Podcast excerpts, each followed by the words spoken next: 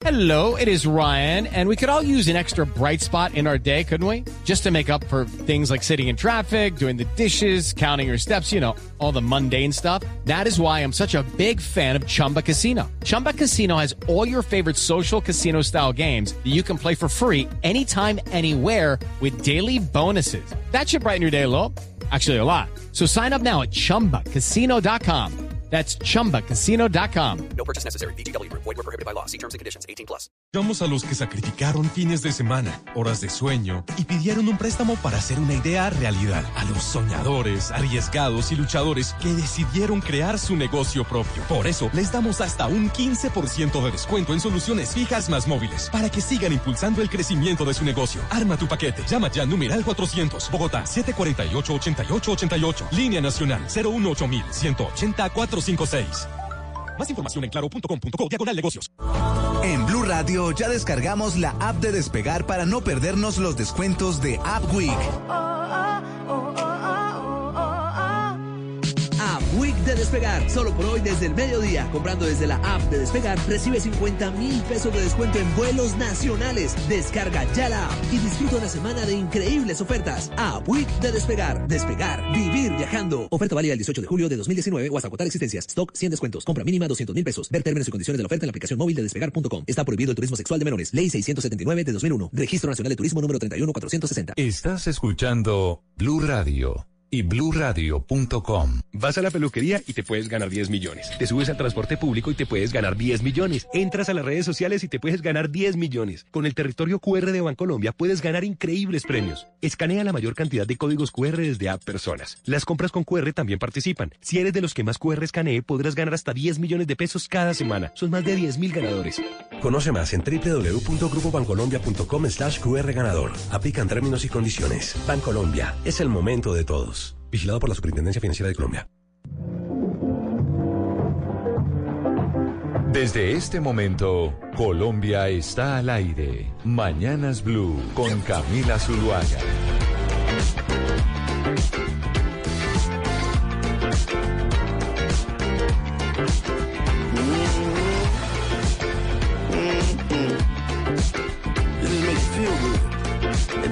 10 de la mañana, 31 minutos. Continuamos en Mañanas Blue. Arrancamos todos los días a las 4 de la mañana y vamos hasta la 1 de la tarde. Y siempre a esta hora hacemos un poco una pausa con un tema musical, pero además para conocer eh, las noticias internacionales, ver cómo está girando el planeta don Gonzalo Lázaro. Y hoy es jueves musical de recomendaciones suyas, ¿no? Ya de jueves de Gin Tonics y ya lo que a usted se le ocurrió poner.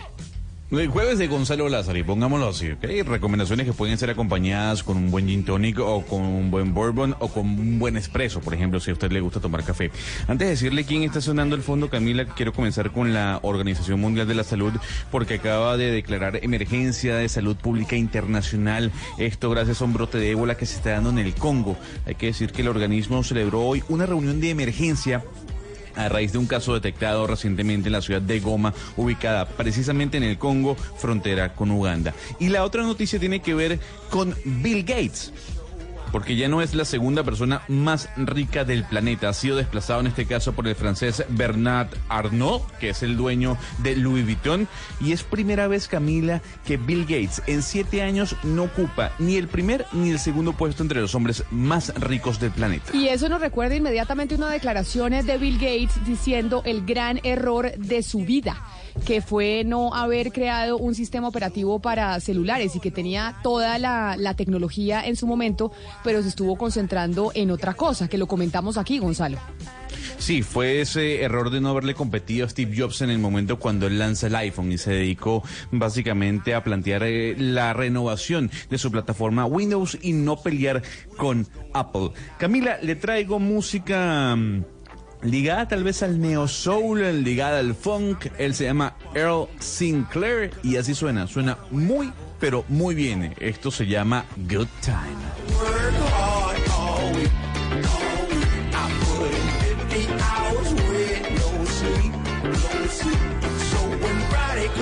Y doctor Pombo, usted que es abogado, hay algo que quiero comentarle que me llamó la atención y tal vez mis compañeros de la mesa de trabajo me ayuden a pensar lo que está pasando. Estaba escuchando a nuestro compañero eh, Ricardo Ospina, en donde estaba reportando una mujer a propósito de la que dejaron en libertad a este señor que roba eh, rompiendo vidrios en las calles en Bogotá.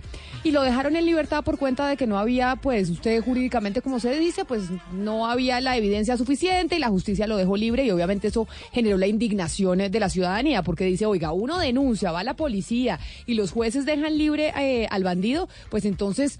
¿Qué, ¿Qué justicia queremos y cómo queremos que no haya este tipo de inseguridad en Bogotá? Y escuchaba yo a la señora en eh, su declaración diciendo y haciendo alusión a la China y diciendo, ¿por qué en la China no roban? ¿Por qué en la China no matan? Porque saben que si usted roba le cortan la mano, porque saben que si usted roba se va para la cárcel el resto de su vida, porque saben que si usted roba lo matan. Y decía yo, oiga, la situación de la justicia en Colombia nos está llevando a pensar que eso es lo que queremos, que queremos que los castigos sean cortarle la mano a la gente, que los castigos sean matar a la gente y que la justicia sea encerrar a una persona de por vida. Es que me parece, a mí me aterró y, me genera mucho susto que los colombianos estemos pensando incluso en eso gracias a la, a la ineficiencia de la justicia, de que digamos, oiga, volvamos a la época de antes de Cristo, a la ley del talión, ojo por ojo, diente por diente. Usted me sacó un ojo, yo le saco otro ojo. Y digamos, usted ayúdeme, que usted es el abogado, que digamos la modernidad y todo el humanismo que hemos logrado y la historia que hemos recorrido precisamente es para no volver a eso, para no decir es que tú me sacaste un ojo, yo te saco otro. Sí, así es, Camila, con los buenos días. eh, hay que decir quizás a propósito de su comentario dos cosas. La primero es que, en efecto, cuando las sociedades evidencian, palpan una ausencia eh, de justicia, pues tratan de acudir, y eso está más que científicamente comprobado, a otros medios alternativos. Muchos de ellos, desafortunadamente, eh, violencia por propia mano, u otros, como el caso que usted propone, violencia ah, del Estado, pero exagerada, desproporcionada y, por tanto, irracional. Y lo segundo que tengo que decir es que sí, ciertamente, eh, de los avances de la humanidad entendida como un todo, por lo menos en la cultura occidental, se entiende que eh, la administración de justicia no, no es y no puede ser el brazo armado vengativo del Estado. Es decir, no puede ser una justicia que tenga como propósito tirarse aún más, y pongo palabras muy coloquiales, incluso al mismo criminal. De lo que se trata es, por un lado, de una resocialización, lo cual ya hoy en día está muy en tela de juicio, pero bueno, Sí, esa era porque la no idea. salen resocializados no salen de las cárceles porque son sitios nefastos. Exactamente, pero por el otro lado de lo que sí se trata es de apartar, llamémoslo así, la manzana podrida del bulto de manzanas, es decir, de apartar a los criminales de una sociedad que se quiere comport- comportar armónicamente. Y apartarlo, eh, pues implica unas responsabilidades éticas del Estado, su correcta custodia, no violarle la dignidad y no llegar a Sí. unas penas desbordadas. Pero termino con esto, también en la era contemporánea fuera, ya se ha roto el mito, como acabé de decir, de, eh, pues de que la, la pena resocializa, eso ya es cuento, eso es carreta, pero también se ha dicho en la era contemporánea por estos días que eh, las normas, y sobre todo las normas penales, marcan una ética del Estado. Por ejemplo, si usted llega a un Estado musulmán y hay una norma que tenga que ver con la religión, es que para ellos custodiar los preceptos religiosos Claro, es muy importante. pero- Entonces, el, el tema ético de la funcionalidad de la pena se ha vuelto muy famoso hoy en día. Hugo Mario, es que vea, por ejemplo, lo que, lo que me dice la gente. Me dice, sí, Camila, eso de cortarle la mano a un ladrón o ahorcar al político corrupto es la solución. O sea, hoy en día si hay ese sentimiento en muchos ciudadanos de cómo debería ser el castigo para quienes eh, pues cometen un delito. Y tal vez por eso, Camila, somos una sociedad violenta. Cuando la justicia, la justicia es demasiado garantista, se confunde con una justicia blanda, débil, ineficiente. Y la gente quiere hacer justicia por mano propia. Cuando suceden estos casos eh, de, de robos de, eh, de menor cuantía, Camila, estos eh, delitos eh, menores en, en, en Colombia, pues eh, no, no, no pagan los delincuentes cárcel y las víctimas que pudieron ser perfectamente víctimas de un homicidio en un momento de un atraco, pues terminan indignadas pidiendo que haya justicia y mano fuerte. Muchas personas en Colombia, Camila, por ejemplo, aplauden lo que hacen algunos jefes de Estado autoritarios como el de Filipinas, el señor Duterte. Que dice que no que no captura delincuentes, sino que los asesina. Esto obviamente va en contra de los derechos de, Eso- de las personas. Eso es lo que yo digo. humano. Eso es lo que yo digo, amigo Mario, que me muero del mucha susto. gente añora eso, Camila. Por eso, y es a mí por lo menos, y es una opinión muy personal. Me muero del susto. Mire, por ejemplo, acá me dice Juan Sebastián, me dice, en Dubai usted deja el celular y las carteras encima de la mesa de las zonas de comidas, puede ir puede irse a andar toda la tarde al centro comercial y cuando vuelve todo está en su lugar. Adivine qué le pasa a un ladrón allá, que le cortan la mano, que lo asesinan, etcétera, etcétera. Pero pero lo que pasa es que la justicia moderna prevalece que prefiere un culpable libre que un inocente preso. Y si es verdad, Camila, yo sí mire- prefiero un culpable libre que un inocente preso, pero la gente Camila, no. pero mire, le, cue- le cuento lo siguiente, Camila, mire, la, precisamente la civilización llega cuando se supera la ley del talión, ¿no? Cuando se supera el ojo por ojo, el ojo por ojo, diente por diente. Ahí surge el Estado. Es decir, es- surge el orden, se supone que ahí surge el orden. Hay quien ponga orden a la anarquía. Es el- ese es el surgimiento de la civilización. Pero ¿qué ocurre, Camila? Y no estoy justificando, por supuesto, yo también escuché la declaración de la señora esta mañana. No estoy justificando el ojo por ojo y el diente por diente, ni la justicia por mano propia. Pero cuando el Estado no cumple con su función, por lo menos la más elemental en este caso, que es aplicar justicia, entonces la gente comienza a buscar soluciones extremas como la que estamos escuchando. Obviamente que eh, una persona que está pidiendo al otro que haga justicia por mano propia o que inclusive aplique la ley del talión, que fue superada hace ya centenares de años, es porque algo grave está pasando en ese Estado que surgió para poner orden. Pero le digo algo más, Camila, usted no vio en estos días y, Diana nos puede ayudar, nuestra editora internacional, nuestra apreciada Diana, puede- no- nos puede ayudar, un video que surgió en estos días que circuló en Transmilenio de una señora que grabó a un grupo de ladrones, de bandidos que estaban robándose los celulares. Mire, yo estaba pensando en esa señora porque seguramente hoy esa banda de, de, de personas que, de ladrones de celulares en Transmilenio están libres. Y esa señora queda expuesta mañana a que vuelva a subirse en Transmilenio, a que esa misma banda ya libres vuelvan a atentar o, o- atenten contra ella. Es decir, aquí lo que tenemos que mirar, Camila, es la debilidad de un Estado que no está cumpliendo con sus funciones y estaría obligando a la sociedad o algún sector de la sociedad, extremista por supuesto, a buscar otra vez en el código, en la ley del talión, la solución a la situación que estamos viviendo. Oscar, pero también hay que pensar en algo y es que eh, siempre estamos concentrados en cómo pensar el delito cuando ya se ha cometido y no en cómo prevenirlo. Es que también eso dice mucho de las sociedades, en cómo se educa, no solamente cómo se educa en la familia, que eso es, digamos, eh, un núcleo más pequeño, sino cómo funciona la estructura y cuáles son los valores que se están transmitiendo en los colegios, en las escuelas. Entonces aquí estamos hablando de, de cómo curar, de cómo poner el parche, pero eso también tiene que ver mucho con la manera en que se educa desde la, desde la primera infancia, desde que están muy chiquitos los niños, cómo se educan para que eso no suceda. Ana Cristina, y no nos vamos a poner acá a hacer una clase eh, de derecho penal, eh, ni de filosofía del derecho, ni, ni mucho menos, pero sí hay un eh, mensaje que nos manda otro oyente que se llama Juan Chavarriaga, y me parece importante, y es, ah, pero ninguno se pregunta desde el velo de la ignorancia de John Rawls, que ya hablamos de qué es el velo de la ignorancia, que significa, y si la justicia se equivoca conmigo o con alguien cercano, cosa que ha pasado porque la justicia se ha equivocado, ¿seguiría apoyando que le corten las manos y que lo maten? Sí, claro. Y esa esa es la caso- gran pregunta, porque dicen que maten, que corten manos, pero la justicia se equivoca muchas veces. Y ese es el velo de la ignorancia. Y es cuando usted no sabe quién es la persona, toma, eh, decide una cosa y opina una cosa. Cuando sabe quién es, ahí le cambia la opinión. Sí, Camila, y en Colombia tenemos un caso dolorosísimo y una equivocación de la justicia que fue con Jugis eh, con la muerte de Luis Carlos Galán. ¿Cuánto tiempo estuvo este señor que era inocente en la cárcel? Recuerde que eso fue un caso emblemático que todos conocimos y que fue tristísimo, porque la justicia también se equivoca. Entonces, en ese sentido, yo estoy de acuerdo con usted. Yo prefiero, eh, yo prefiero un eh, culpable afuera que un inocente en la cárcel. Sí, pero la gente no. Y obviamente ahí se apela a la gente a la indignación, al sentimiento de furia, a la rabia. Y dicen a, a usted que la roben, que la atraquen, a ver si no quiere que le corten la mano al atracador. Es que es, y por eso me parece que, que el país y las sociedades están yendo hacia allá. Y a mí me aterró. Yo escuché a esta señora y dije, increíble que estemos pensando así. Pero sí, muchos colombianos están pensando así.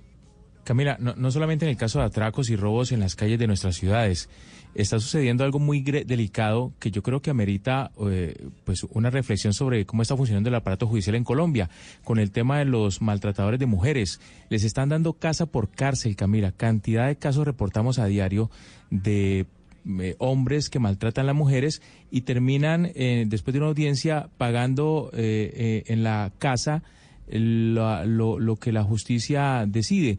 Entonces, ¿qué pasa? Que en esa casa vive la misma mujer que ellos maltratan. Imagínese usted la Claro, lo- lo Hugo Mario, pero que es eso la es justicia en ese caso. Claro, eso, pero esa es la falencia del sistema, pero no quiere decir que para arreglar el sistema entonces tengamos que imponer penas como cortar manos y la ley del talión. No, no, por supuesto que no, es, por su- que es el, el extremo al que va la- al, que van eh, muchas personas porque obviamente se entiende la indignación y por eso la necesidad de la reforma a la justicia que no la ha podido hacer Claro. ningún gobierno. Ningún gobierno ha podido hacer reforma a la justicia. Vamos Pero a ver si la es doctora suficiente. Margarita Cabello lo logra.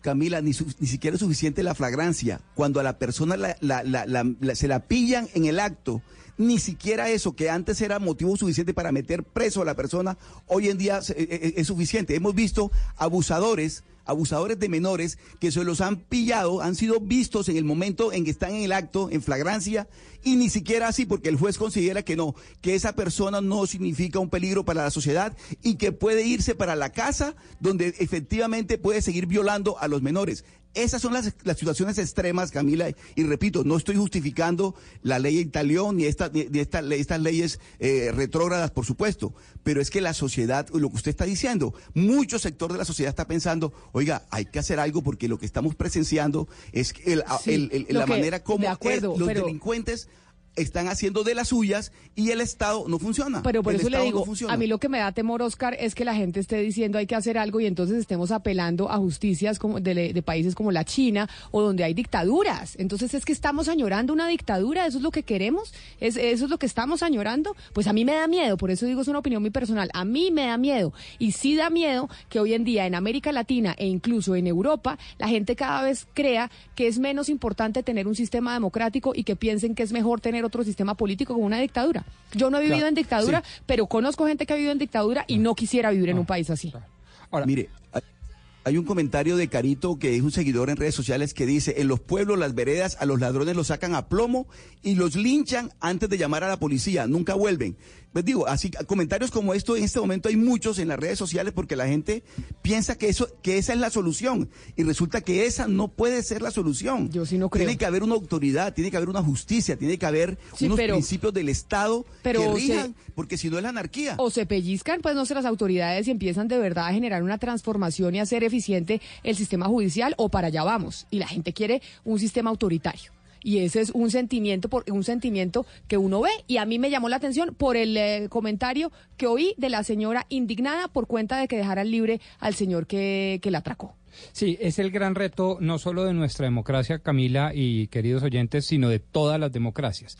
Las democracias están, eh, digamos, hoy en día pasando por una época, si me lo permiten, como de tránsito, porque, entre otras cosas, esa democracia pura y dura que se hablaba cuando empezó la, el Estado moderno, por allá en 1780, pues eso ya cambió, ya, ya ha corrido mucha agua debajo del puente. Entonces, eh, el reto, o uno de los retos en materia de justicia, por ejemplo, es, sin dejar de ser democrático, el sistema de administración de justicia tiene que ser efectivo.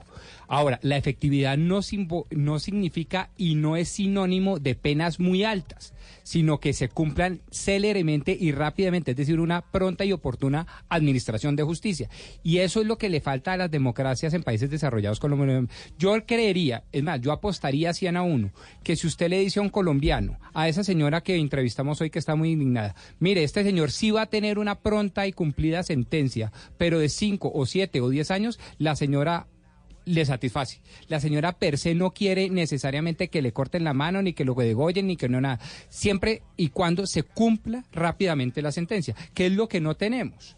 Y me parece que ese es el gran reto. Pues- en un sistema democrático tener altos niveles de efectividad. Y gran reto el que tiene la ministra de Justicia, que ya dijo que va a hacer eh, presentaciones de la reforma, ¿no? Que se quiere hacer reforma el próximo en esta legislatura. Sí, pero no es de ella, no es de ella, es de la sociedad. Le voy a dar un ejemplo. La Corte Constitucional ha Pe- sido la gran culpable de las no reformas a la justicia. Pues esa es su opinión. No, no, no, no, no, eso es una sentencia de la Corte. la Pombo, Corte dijo, Pero la gran culpable, el que el. Congreso de la República, que no se puede hacer una reforma a la justicia por el sistema que tenemos, No, no, no, en pero- donde tú me eliges, yo te No, no, elijo, no, no. en donde tú me juzgas, No, no, no, etcétera, etcétera. Perdóneme, perdóneme, vamos por partes. Hubo una reforma que uno le puede gustar o no, en donde el Congreso hizo un acto legislativo con todas las bancadas de izquierda, de centro y de derecha, dijeron, esta es la gran reforma. Por ejemplo, vamos a acabar con el Consejo Superior de los Ejecutivo que no es, es un nido de ratas y no sirve. La Corte dijo, no, eso eh, atenta contra la atribución de poder y el equilibrio del poder, Pues la- eso no se puede hacer, por ejemplo. Y así sucesivamente. Entonces, ha sido las Cortes las que evitan que se reformen las Cortes. Eh, entonces, eso es de sociedad, Claro, lo que quiero las decir. cortes, pero no, la es solo Corte gobierno. Constitucional, las cortes. Pero el sistema judicial es el que no ha permitido que se reforme. La- Exacto. exacto, el sistema judicial no ha dejado. Y sí necesitamos que el sistema judicial, el Congreso y todas las ramas del poder permitan que se haga una reforma a la justicia. Pero acá que usar a un único tribunal de ser responsable de, no ha- de que no haya habido reforma a la justicia me parece algo irresponsable. No, no, no, no, Camila, no, no, pero, y me eh, sostengo pero mi esa afirmación. reforma- y yo lo que estoy diciendo es que la Corte Constitucional fue la que dijo que esa reforma era inconstitucional. Y además Es- quiero decir una cosa, he dicho que es la sociedad, también nosotros los ciudadanos. Por ejemplo, por ejemplo, ¿usted está dispuesto a que un ciudadano le juzgue sus casos o tiene que ser siempre un juez ordinario de la Administración de Justicia? Pero Ese con es un, un gran principio tema. fundamental, doctor Pombo, con un principio fundamental, que una cosa es la justicia y otra cosa es la venganza. Y la gente está pidiendo más venganza que, Que justicia. justicia, correcto, Pero por correcto. falta de efectividad. Óigame, pero es que escuchaba a Ana Cristina con un sonido particular y la escucho con un sonido particular porque Ana Cristina hoy no nos saluda desde Medellín. Ella está en una de las regiones más hermosas de Antioquia y de Colombia, podríamos decir. Ana Cristina, ¿usted qué, haciendo, qué está haciendo en el Urabá antioqueño hoy? Sí, Camila y oyentes eh, y compañeros de mesa, los saludo. Los saludo desde la que es llamada la Tierra del Sol, en el corazón de Urabá. Estoy en, en Apartadó. Este es un municipio de 132 mil habitantes. Esto es 336 kilómetros de Medellín. Y estoy aquí en el Congreso Regional de Mujeres de Urabá y vamos a conversar eh, hoy y mañana sobre unos de los temas más sensibles para esta región y para todo el país, Camila, que es eh, la restitución de tierras. Y es que precisamente, Ana Cristina, entiendo que Urabá eh, es un caso emblemático de reclamación eh, de tierras en Colombia. ¿Por qué? ¿Por qué el Urabá es un, un territorio emblemático en este tema? Sí, Camila. Urabá es la región del país con más solicitudes de restitución de tierras. Hasta el momento se han presentado 6.824 solicitudes sobre 631 títulos de propiedad y de esos títulos 300 han sido otorgados a mujeres. Pero ojo ahí, uno diría, es muy igual. Eh, Si de 631, 300 se los han otorgado, a mujeres que hay igualdad. No, no es tal. Es que eh, eso se le otorgan es a la pareja. ¿Cierto? Es, es por pareja, los que están, los que eh, están solos o eran viudos eh, o algo, pues es un caso aparte. Pero siempre cuando las tierras pertenecen a una pareja, se otorga es a la pareja y por eso parece que es eh, igual. Y precisamente está a mi lado eh, una de las reclamantes, una mujer reclamante de tierras de la vereda Los Cedros de Mutatá. Adelante, doña Beatriz, bienvenida a Mañanas Blue. Qué placer que usted esté allá con Ana Cristina, que viajó 336 kilómetros para irse al Urabá para entender este tema de la reclamación de tierras y lo que está pasando y cuál es el proceso por el que pasan ustedes los reclamantes de tierras en Colombia. Bienvenida a Mañanas Blue. Muy buenos días, muy complacida aquí de que nos estén escuchando en este día. Eh, doña Sí. Beatriz, antes de que empiece Ana Cristina en materia, me decía Ana Cristina a propósito de la discusión que estábamos teniendo, que sí, que por ejemplo allá en donde ustedes están hay mucha gente que dice, sí, maravilloso que al que es bandido, al que es criminal, le corten la mano. ¿Usted cree en eso? ¿Usted, usted estaría de acuerdo en que se, volvi- en que se pusieran medidas eh, judiciales de, esa, de ese tipo? Eh, No, no, no estaría de acuerdo. Pero Esa- usted- pero sí que la justicia sea correcta con, con el debido proceso que hay que hacer porque ¿qué diríamos nosotros como que juzgáramos o le hicieran a alguna persona así y el sistema de, de, de esos derechos sigue ahí lo mismo? No, pero sí una persona que, que un opositor tenga nuestras tierras, nuestros bienes que fueron quitados de mala de mala vida. Doña. Beatriz, y ya, y ya, y ya que estamos hablando de eso, de las tierras, porque Ana Cristina está ya presente, pues para entender un poco cómo es el proceso de un reclamante de tierras. Es decir, para que usted nos cuente un poco y para que la gente entienda eh, en qué están muchos colombianos que tenían sus tierras, se las quitaron, los despojaron de sus tierras durante el conflicto y hoy están reclamando lo que era de ustedes. ¿Cómo es el proceso? ¿Qué es lo que tienen que hacer? Bueno, el proceso primero que todo es ser- hacer la, la denuncia de desplazado, eh, estar en la denuncia en fiscalía, personería, defensoría, esos pasos. Desde ahí, acercarse a la unidad de restitución, hacer la, la queja o la solicitud de, de ese despojo de tierra como juez también. Sí, eh, eh, Camila y oyentes, nosotros estamos aquí haciendo esta transmisión y mientras les hablamos al lado de doña Beatriz está eh, su esquema de protección. Doña Beatriz es eh, líder y ella representa a varias personas de varias comunidades. ¿A quién está representando eh, usted, doña Beatriz, y por qué? ¿Cuáles son esos terrenos que están reclamando?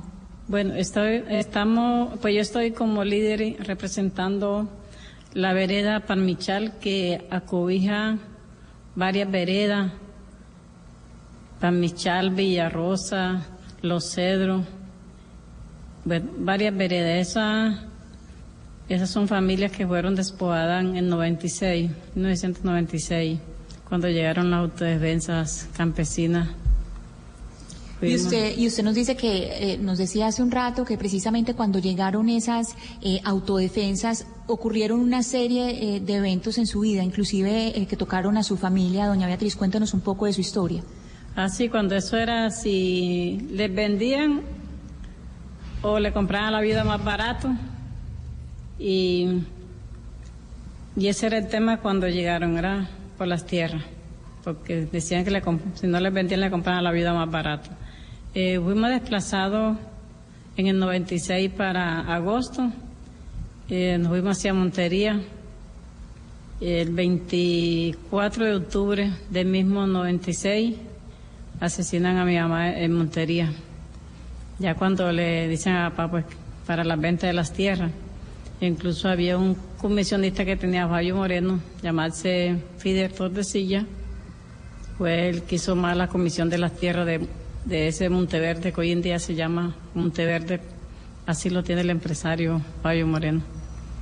Eh, el día que asesina a mi mamá no, no, no sabíamos qué era lo que estaba pasando, pues directamente así, que era que ella se había propuesto de que no se vender las tierras porque eso era de, de- los hijos donde habíamos nacido. Hemos 10 hijos, todos con, con su hogar. En esa tierra eran o son 251 hectáreas. La primera que, que compró eran 101 hectáreas, que es la finca es brillante. Y en este momento, o sea, su mamá también era una líder, como lo es usted. En este momento, el proceso, ¿en qué va, doña Beatriz? Bueno, el proce- eh, mi mamá era una ama de casa, la esposa de un campesino que y líder de sus hijos, de su hogar, luchadora porque le gustaba mucho el campo. Eh, en este momento el proceso, eh, del 2011, fui documentada en la unidad de, de restitución cuando yo apartado, no solamente yo, más de de 40 familias prácticamente fuimos a hacer la solicitud de restitución. Al día de hoy no ha habido restitución. 2015 se hizo una, una presión, una marcha pacífica, fue que se dieron la entrega de una señora Alicia Carupia indígena, una familia numerosa, de Aicardo Hues, y aproximadamente cuatro familias fueron restituidas, pero así, de esa manera. En el momento hoy está la restitución de, de un Laureano María Gómez, que no he podido entrar a las tierras porque le entregó la unidad. Igualmente, el opositor le pica el alambre ya cuando alambra la finquita. Eh, Manuel Oviedo de Gambre, también aproximadamente hace dos meses, tenían entregar las fincas. No, la opositora María Teresa Moreno, hija de Bayo Moreno, se opone en la entrada que no deja entrar el juez ni las instituciones y no ha habido nada de esas entregas. Doña Beatriz, eh, en estos procesos de restitución hay una serie de mm, poderes políticos y económicos muy fuertes que muchas veces eh, interrumpen y obstaculizan que se haya, eh, que se atiendan esas eh, solicitudes de los reclamantes. Como dije al principio de esta entrevista, usted a todas partes tiene que andar con un esquema de seguridad, con un escolta, e igualmente usted varias veces ha sido desplazada. Cuéntenos un poco sobre su situación de seguridad. Bueno, de, del 2008 sí, pues de que empezamos este proceso, sí he sido amenazada.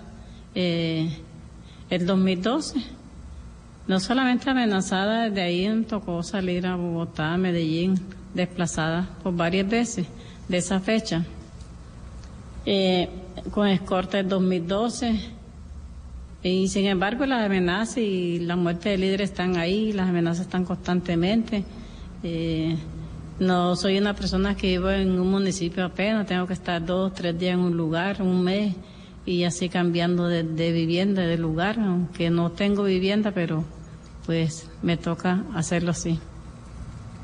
Doña Beatriz eh, Mestre, muchísimas gracias por estar eh, con nosotros. Eh, es muy, muy dura la situación que usted nos está contando y eh, eh, la situación de doña Beatriz Camila de Oyentes es una muestra de cómo viven muchos reclamantes y Urabá pues tiene todos los casos y como les he venido diciendo, pues como decíamos desde el principio del programa, es el lugar emblemático, emblemático en Colombia en lo que se refiere a reclamación y restitución de tierras. Y por esa razón estamos allá con Ana Cristina Restrepo, que viajó eh, más de 300 kilómetros para irse al Urabá antioqueño para entender un poco y para darles a conocer a ustedes lo que viven colombianos en eh, esta región del país y que además es similar a lo que pasa en otro, en otras partes del territorio nacional cuando quieren reclamar lo que es suyo y cuando quieren reclamar su tierra, que era de lo que vivían y que lamentablemente por cuenta del conflicto pues tuvieron que ser despojados de sus tierras. Colombia está al aire.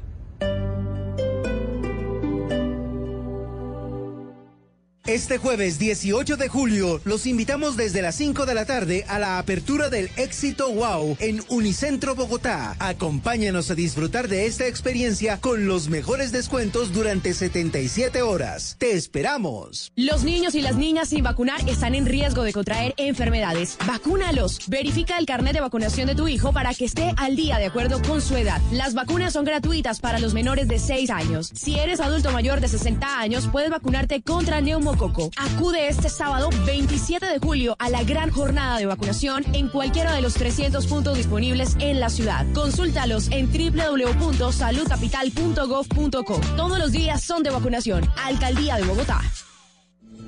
En Ecopetrol estamos comprometidos con el aire de Bogotá. Por eso estamos ¿Sabía usted que la computadora que llevaba el Apolo para los 11 en su interior tenía menos poder de procesamiento que un televisor moderno? Este y otros 49 datos en el Este especial de Bla Bla 18 de Blue.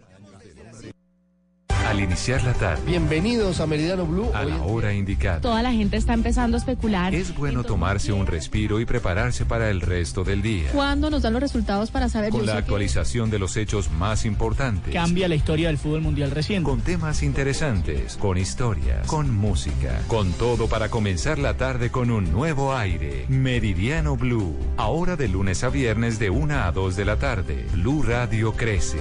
Blue Radio y La nueva alternativa.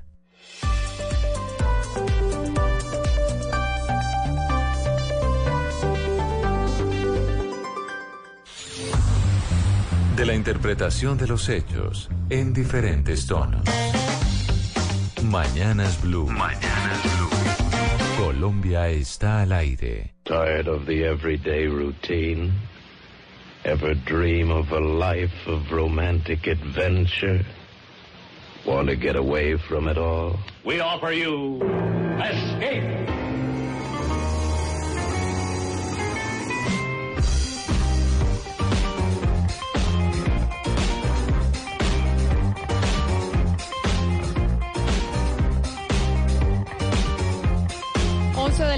Dos minutos. Estamos de jueves muy soleado, Gonzalo, en Bogotá. Estamos con eh, recomendaciones musicales suyas, pero hay una noticia de última hora de Kevin Spacey. Recordemos Kevin Spacey, el actor norteamericano, quien fuera protagonista de House of Cards y que entró eh, dentro de este escándalo en donde se acusaba a actores y directores de televisión y de cine en Hollywood de acosar eh, sexualmente a sus compañeros. Es así, Camila, y un duro golpe para ese movimiento que algunos conocen como MeToo, porque los fiscales de Massachusetts acaban de confirmar que retiraron una acusación de agresión sexual contra el actor Kevin Spacey, en este caso, haber sido o fue acusado en este caso por haber tocado a un hombre hace tres años eh, de 18 años en un restaurante. Ha dicho el fiscal o uno de los fiscales del caso, Michael O'Keefe, que mm, básicamente están retirando la acusación debido a la falta de disponibilidad que tiene el testigo que se queja sobre el acusado este caso sobre Kevin Spacey. Pero este era el único caso que tenía de denuncia Kevin Spacey, ¿solo había uno o no tenía más?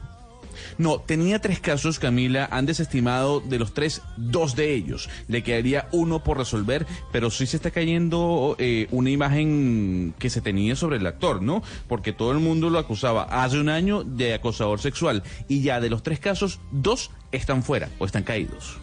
Ana Cristina, ayer hablábamos eh, precisamente con el magistrado de la Justicia Especial eh, para la Paz, hablábamos y nos explicaba lo que iba a pasar en la Comuna 13 de Medellín, cómo iba a haber una audiencia pública precisamente para aquellas eh, personas que fueron víctimas del conflicto y para decretar medidas cautelares, para dar, y que nos explicaba el doctor Pombo que era una medida cautelar, que era darle órdenes a las autoridades. Y hoy tenemos el segundo día de la audiencia pública. Veo en, en la primera página del tiempo precisamente que hace eh, su portada con ese tema, con la audiencia por desaparecidos en la Comuna 13. ¿Qué podemos decir de lo que pasó ayer y qué va a pasar hoy? Eh, sí, Camila y oyentes, precisamente desde las 8 de la mañana del día de hoy en el Palacio de Justicia, que es el mismo lugar donde se llevaron ayer las audiencias, eh, se han seguido eh, pues el segundo día de audiencias de sobre desapariciones en la ciudad de Medellín. ¿En qué están enfocados? Por ahora están enfocados en los desaparecidos de la Comuna 13. ¿Qué es lo que esperan las personas de la, de la Comuna 13? Que el tribunal, eh, que este tribunal especial eh, ordene un cierre, una protección de lugares, como lo dijimos ayer, como la arenera y la escombrera. Ayer precisamente el magistrado Gustavo Salazar, que habló con nosotros, dijo en las audiencias que cómo era posible que después de 17 años de la Operación Orión, la Fiscalía no haya tomado medidas urgentes para encontrar a los desaparecidos. También eh, hay que decir, Camila, que ayer un representante de la Fiscalía dijo que no se han adelantado procesos de extinción de dominio en la Comuna 13, donde en el año 2003 fueron halladas 10 fosas comunes de familias eh, de esa comuna.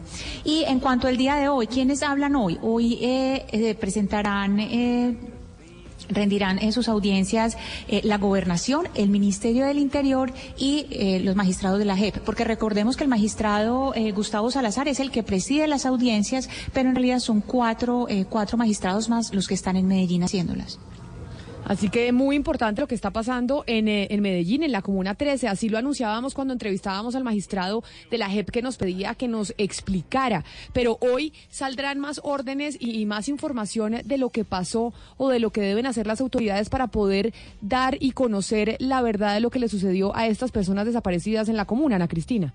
Es que básicamente, Camila, hay que recordar que eh, son varios los propósitos de estas audiencias. Pues en primer lugar es eh, emitir órdenes, pero no es tanto, recordemos que no estamos buscando culpables. Lo que busca principalmente la JEP es recolectar y recopilar, eh, recopilar información para poder seguir adelantando pesquisas y todas las investigaciones con respecto a los lugares donde están estas personas desaparecidas y donde puede haber, por ejemplo, en la Comuna 13 nuevos polígonos, es decir, no solamente los polígonos que ya se conocen, conocen, sino otros nuevos. Y por otra parte, em, no, solamente pues está eh, mm, lo, que se pueda encontrar en términos de, de, poder acceder a, estos a estos cuerpos, de encontrar estos cuerpos, sino que es el, el este e, esta participación de las víctimas, de que las víctimas se sientan reconocidas y que las víctimas puedan controvertir al poder, es decir, que puedan hablar directamente cara a cara con el poder y decir, bueno, a mi familia le pasó esto y esto, que ¿Qué vamos a hacer al respecto?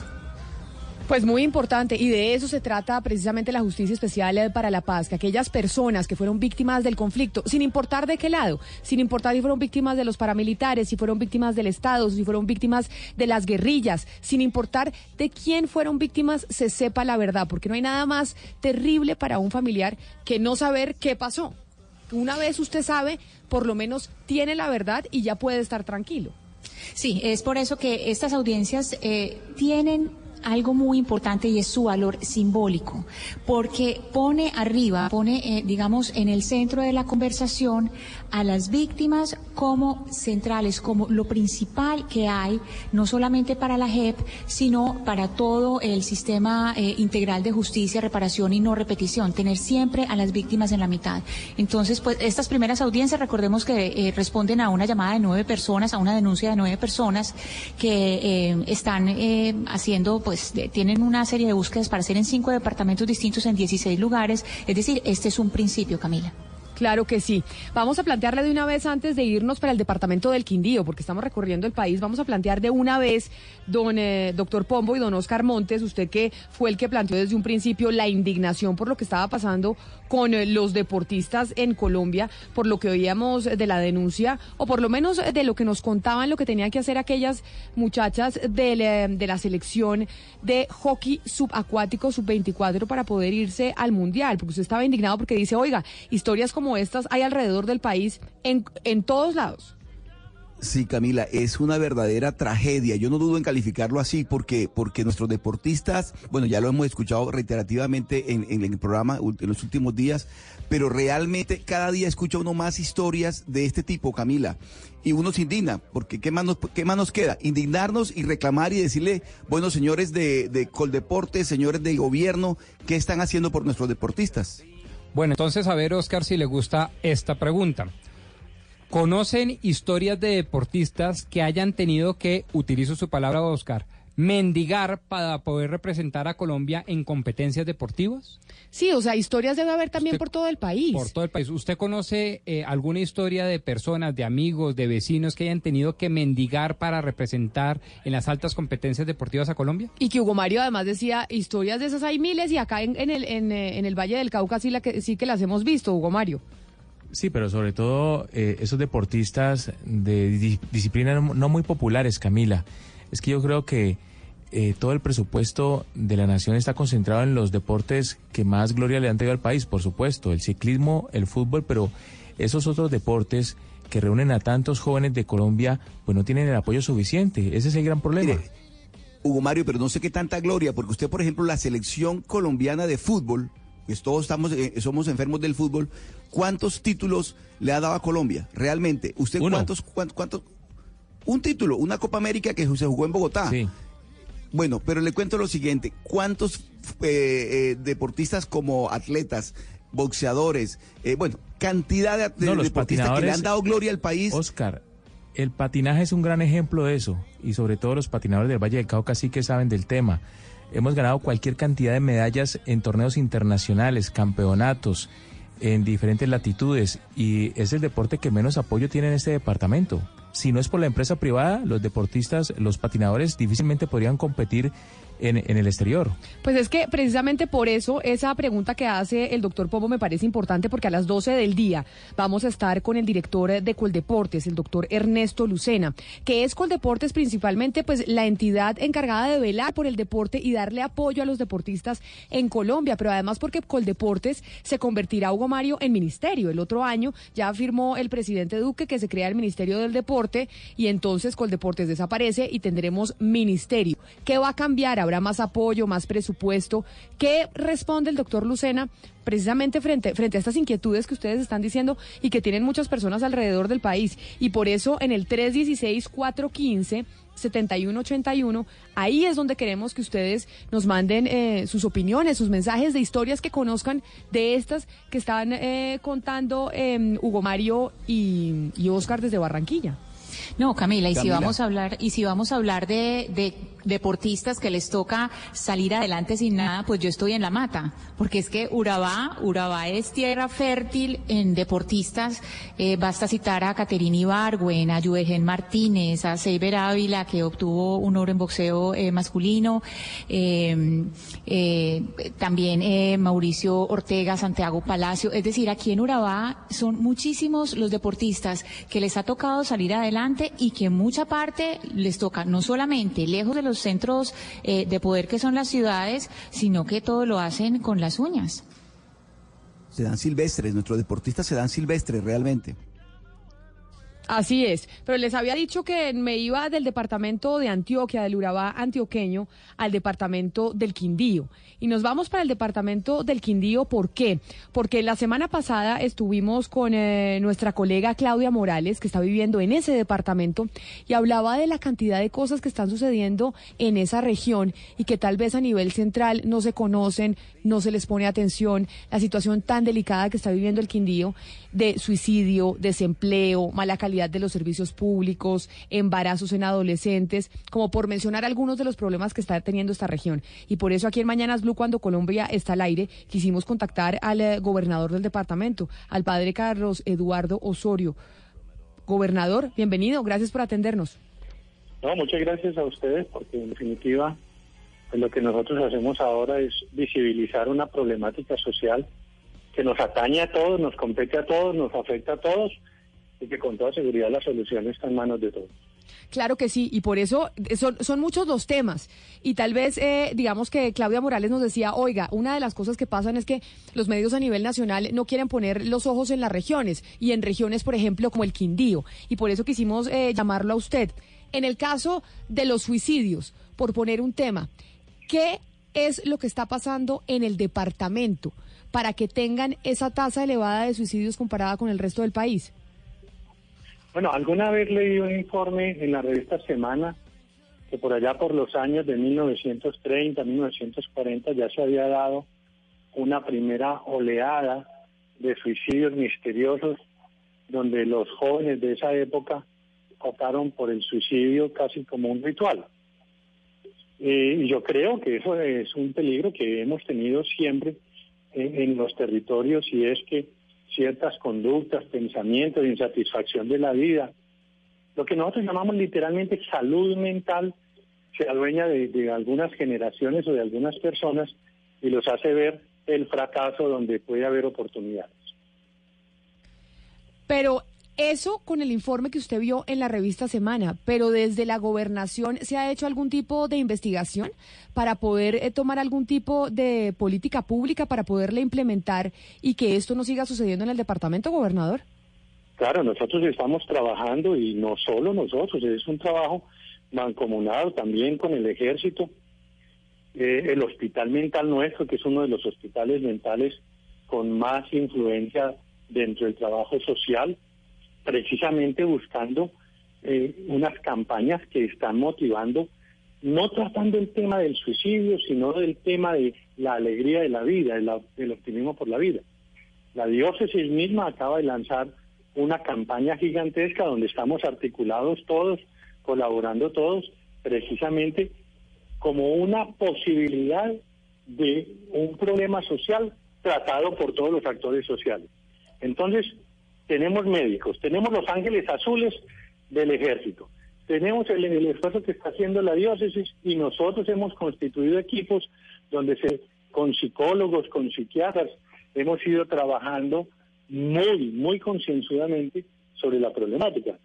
Empezando nuestro gobierno, pues por, también por cuestiones presupuestales, a cada alcalde le dijimos, seleccione tres barrios donde usted sienta que hay más dificultades en estos temas, en embarazo infantil, en suicidio, en violencia intrafamiliar y abuso sexual contra los niños.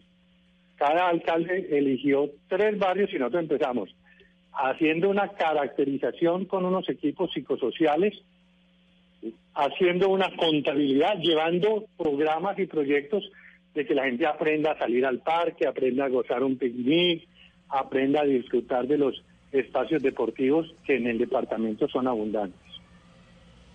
Gobernador, pero eh, más allá, ustedes han hecho un trabajo, eh, digamos, en los territorios, un trabajo eh, comparativo que muestre cuáles son las zonas de Quindío que están más afectadas para mirar otros factores, es decir, otros factores anexos para ver si estos suicidios responden directamente a, una condición de salud mental o qué, o qué es lo que hay detrás de ese incremento, porque pues es, si uno lo compara con otros departamentos, pues sí es alarmante. Sí, nosotros en la oficina, en la Secretaría del Interior, tenemos el Observatorio Social y hemos considerado algunas variantes. Aquí hay unas cosas supremamente raras de personas que toman la decisión en cinco minutos y se suicidar. están en una conversación amena con la familia o con los amigos y de pronto se y se suicidó la persona. Eh, hay un trabajo, se está haciendo un trabajo de investigación sobre el tema y sobre todo estamos vinculando la academia y la, sobre todo los profesionales de la salud en psiquiatría y en psicología para ir viendo todos esos comportamientos. Pero, pero digamos que sí, esa es, esa es una motivación, digamos, personalísima, pero también tiene que haber motivaciones de tipo social, de falta de oportunidades para los jóvenes, para los niños, eh, de, de, de, espacios para, para recrearse, para, para, para alimentar su espíritu. ¿Qué se está haciendo desde la gobernación y desde la sociedad en general, gobernador, para darle oportunidad a estos jóvenes? Hombre, un departamento que tiene el primer puesto en desempleo es obvio que tiene una problemática social muy alta. Nosotros tenemos política con primera infancia, hemos llamado una cosa que llamamos nosotros el departamento de los niños, que es una, explosión de alegría en los colegios, sobre todo estos barrios priorizados. Tenemos el, el trabajo de familias fuertes, es decir, cogiendo las familias que aún no tienen problemas y haciendo liderazgo con ella en las comunidades y en los barrios. Tenemos la política pública de familia que estamos a punto de que nos la apruebe la Asamblea Departamental en un trabajo coordinado precisamente hacia eso. Yo creo que nosotros le hemos invertido al tema. Hemos sacado dos películas, Dragones de Papel, que ha sido reconocida casi que a nivel nacional por el impacto que tienen los niños, y Héroes de Tierra, Héroes, Concretos, y la segunda película, que muestra precisamente toda la problemática social y cómo tratar de salir de ella, que ha sido grabada con los mismos personajes de las comunidades para que sean ellos los que le hablen a los jóvenes que tienen alguna problemática, alguna preocupación. Eso es un problema de salud mental, que obviamente la situación, el precio del café, el desempleo, las dificultades que nosotros tenemos con la cercanía con el norte del valle y la influencia del microtráfico y narcotráfico Aquí el 80% de las muertes son por narcotráfico, más que por intolerancia o por otras razones. Hemos bajado en todos los, en todos los, en todos los índices de criminalidad, menos en homicidio, y todo eso hace parte de esa problemática social. Pero, gobernador, concentrémonos un poco en el asunto del desempleo, porque es que en el caso del Quindío, el Quindío lleva ocho años como el departamento de Colombia con mayor índice de desempleo. Y eso ya es algo que, es estructural, o sea, no es coyuntura. Si estuviéramos diciendo, gobernador, que fue del año pasado, pues uno dice la coyuntura. No, estamos hablando de ocho años. Entonces, aquí hay un problema eh, de administración eh, serio. ¿Qué, ¿Cuál es el diagnóstico que han hecho ustedes para que Quindío no se pueda mover de ese punto durante durante ocho años, entrando este año en el noveno. Obviamente que tener esa, ese, eso, esas cifras que nosotros tenemos han hecho que nosotros le pongamos mucho cuidado al desempleo. Lo he hablado con el director del DANI, lo hablé con la pasada ministra del Trabajo, lo hemos analizado mucho. El problema del Quindío en el empleo tiene que ver mucho con la, el bajonazo de los precios del café y que, el Quindío empieza a tomar una vocación turística. Pero el problema nuestro es que tenemos un turismo estacionario. Nosotros tenemos junio, julio, una semana de octubre, diciembre, enero, y el resto del tiempo estamos en, en, unos estándares muy bajos. De manera que una persona que tiene un hotel no puede tener empleados de tiempo completo durante todo el año, porque con 70, 80, 90 noches que alquila al año, no le da las finanzas para hacerlo. Entonces lo mismo pasa en cafeterías, en restaurantes. Entonces tenemos eh, unos, unos picos de desempleo que coinciden literalmente en el estudio con los picos de violencia. Gobernador, pero eh, usted no, nos deja aterrados. Eh, yo, yo pensaba que el suicidio es planeado por quien, quien lo ejecuta, o sea, la persona planea como quitarse la vida, es premeditado, pero usted dice que hay muchos casos en el Quindío de personas que están en una conversación de un momento a otro deciden suicidarse. ¿Cuántos casos de, ese tipo usted tiene reportados? ¿En qué poblaciones? Eh, ¿Qué tipo de población?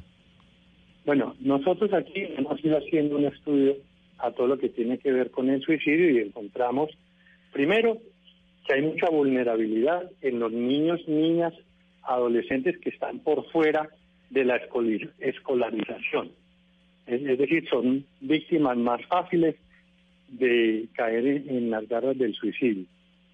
Sabemos, sabemos también que se trata de un problema de salud mental. Y es decir, cuando hay violencia intrafamiliar se nos incrementa. Y esa violencia intrafamiliar, se incrementa por el desempleo, drogadicción, alcoholismo y violencia que hay intrafamiliar. Entonces, hay estudios y se están haciendo eh, unas mesas de trabajo donde está participando muy activamente la diócesis, porque el problema hay que afrontarlo desde todos los puntos de vista, espiritual, material, emocional, físico e intelectual. Y por eso tenemos desplegado todo un trabajo deportivo en los barrios, por eso tenemos una incursión muy fuerte, sobre todo en los barrios más populares, para que logremos aprovechar eso. Son políticas que no son fáciles de aplicar, porque hay muchas ideas sobre el tema y pocos estudios científicos sobre las circunstancias. Me escribe, gobernador, ya para terminar, un eh, periodista de la región y me dice lo siguiente, me dice, después del terremoto en el Quindío, los expertos advirtieron que si no se hacía una intervención del tejido social, en unos 20 años habría muchas dificultades, entre ellas las posibilidades de muchos suicidios no se ha hecho la inversión necesaria después del terremoto, no se hizo. ¿Qué falta para poder eh, sacar adelante al departamento de los y mejorar los indicadores que ya le han preguntado mis compañeros? Yo creo que decir no se ha hecho es demasiado injusto, pues porque no es un departamento con un presupuesto muy. Sí se ha hecho. Lo que pasa es que aquí hay problemáticas sociales que tenemos que enfrentar. Por ejemplo, después del terremoto, pues todos los niños del terremoto quedaron con una herida emocional, son los que hoy tienen 20, 22 años, eh, quedaron con unas heridas emocionales, que eso es innegable. Nosotros aquí tenemos una cantidad de niños, niñas huérfanos de padres vivos, es decir, todos aquellos que emigraron, que se fueron para otros países y ahora quedaron en manos de la abuelita, el abuelito, con una vecina y que tienen también un comportamiento social que no es tan afectivo, afectuoso como cuando tienen los padres al lado para acompañarlos en su crecimiento. Entonces es obvio que aquí hay una problemática social. El departamento del Quindío yo creo que es uno de los departamentos expulsores. La gente va en búsqueda de, de muy buenas, de muy nuevas oportunidades. De hecho, aquí hay una pobreza que es distinta. En el Quindío hay una pobreza que es diferente porque es una pobreza, por decirlo de alguna manera, medio financiada, porque han crecido las remesas que vienen de fuera, entonces los muchachos tienen una relativa comodidad económica o al menos no pasan las necesidades básicas y eso les da un comportamiento también en la sociedad un poco diferente. Pues gobernador, queremos ponerle, y lo dijimos desde la semana pasada aquí en Mañanas Blue cuando Colombia está al aire, la lupa al departamento del Quindío, porque sí tiene eh, indicadores que son preocupantes y por eso hoy queríamos hablar eh, con usted. Le agradecemos eh, mucho haber estado con nosotros hoy aquí en Mañanas Blue. Feliz resto de día para usted. No, a ustedes muchas gracias. Colombia está al aire.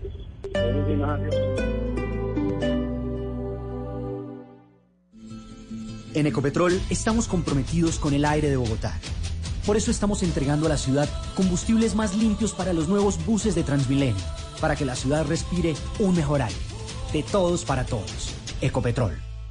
Este jueves 18 de julio los invitamos desde las 5 de la tarde a la apertura del Éxito Wow en Unicentro Bogotá. Acompáñanos a disfrutar de esta experiencia con los mejores descuentos durante 77 horas. Te esperamos. Al iniciar la tarde. Bienvenidos a Meridiano Blue. A la hora indicada. Toda la gente está empezando a especular. Es bueno tomarse un respiro y prepararse para el resto del día. ¿Cuándo nos dan los resultados para saber? Con la actualización de los hechos más importantes. Cambia la historia del fútbol mundial reciente. Con temas interesantes, con historias, con música, con todo para comenzar la tarde con un nuevo aire. Meridiano Blue. Ahora de lunes a viernes de 1 a 2 de la tarde. Blue Radio crece.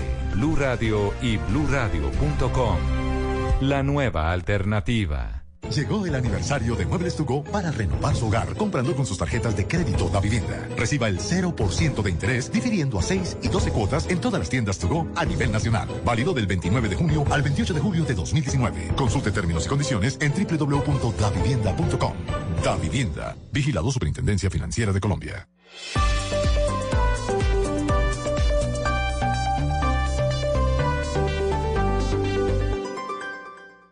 Para practicantes y aficionados, profesionales y fanáticos, los deportes en Mañanas Blue.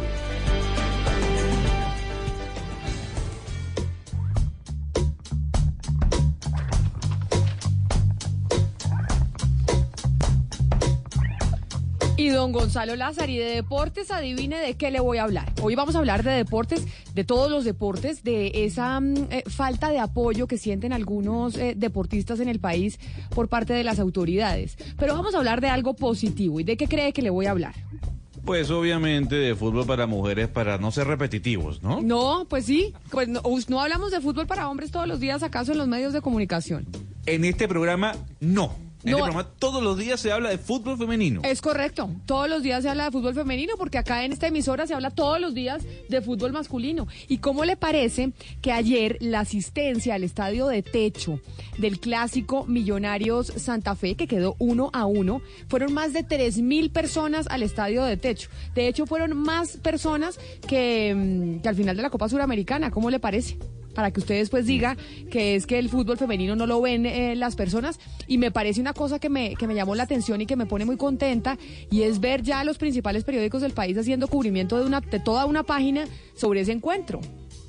Porque yo creo que los periódicos, si no lo hacen, la gente le cae encima, ¿no? Ah, ¿usted cree que lo están haciendo por ser políticamente correctos? Sí, obviamente como lo está haciendo Disney con las películas nuevas. También. También. Ah, o sea, ¿usted cree que de verdad no es que la gente esté interesada, sino que lo está haciendo por ser políticamente correctos? En gran parte sí. Sí creo que los medios de comunicación están haciendo ese trabajo para que no le caigan encima y digan que uno no apoya a las mujeres. Yo sí creo eso. O quizás porque están cumpliendo con su deber social y es impulsar, promover este tipo de actividades para que la sociedad se mueva hacia allá. Es visibilizar, como se suele decir, este tipo de actividades históricamente opacadas. Quizás, ¿no? Sí, no, pero es que como Gonzalo cree que no, cree que es que nosotras no generamos dinero, que nosotras no podemos llamar la atención, que no podemos ser eh, también un eh, fenómeno cultural. No, esto es simplemente por ser políticamente correctos según él. No, yo dije que en algunos casos, Carmina, no ponga palabras que yo no he dicho, pero me encanta debatir con usted porque estoy seguro que no en todos los medios eh, están a gusto con transmitir un partido donde van 3.000 personas. Porque no genera rentabilidad, y hay que decirlo. Pero si, no, no hemos si se han transmitido partidos de hombres que no van ni tres mil personas y se han transmitido por televisión, don Gonzalo Pero sigue siendo rentable. Pero, ¿sabe qué? El, fútbol, a ver, dígame. Es que mire, Camilo Poveda estuvo precisamente en el estadio de techo. Ayer, en ese encuentro entre Millonarios y Santa Fe que quedó uno a uno, el clásico de las mujeres del fútbol capitalino. Y le- a ver si a usted le parece que fue muy aburrido, que nadie fue, que las mujeres no venden, que es que de verdad segui- debemos eh, seguir concentrándonos en el fútbol solo de hombres. Camila, buenos días. 19 de septiembre de 1948 fue el día en que se jugó el primer clásico de fútbol profesional entre Santa Fe y Millonarios. Ayer, 17 de julio de 2019, fue un día histórico para el fútbol profesional femenino. El primer clásico entre los equipos más tradicionales de la capital del país, las Leonas y las Embajadoras. Jugaron un partido digno de clásico, fuerte en el medio campo, con opciones para ambos equipos y una fiesta especial en las tribunas.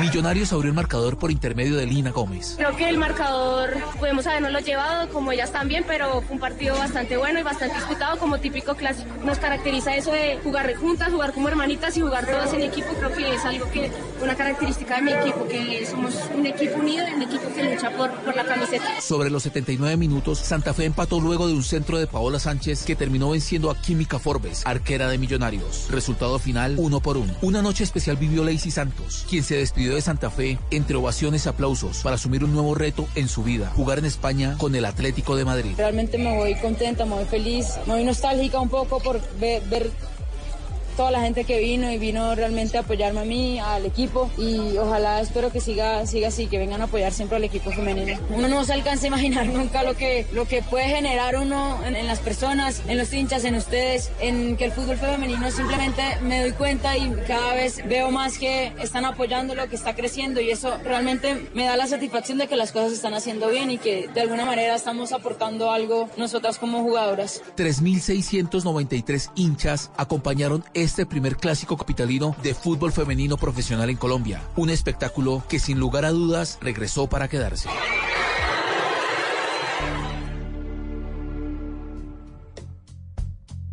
Y así es, regresó para quedarse don Gonzalo Lázaro y 3.600 asistentes al estadio de techo, al encuentro entre Millonarios Santa Fe del fútbol femenino. ¿Cómo le parece? Pero además no solo eso, es que le tengo en la línea a una invitada muy especial. Ella es Isabela Echeverry. Porque sí, porque la fichó el Sevilla Fútbol Club otra colombiana, otra colombiana que se va para una de las ligas femeninas más importantes del mundo, que es precisamente la española. Isabela, bienvenida a Mañanas Blue, felicitaciones y gracias por estar con nosotros.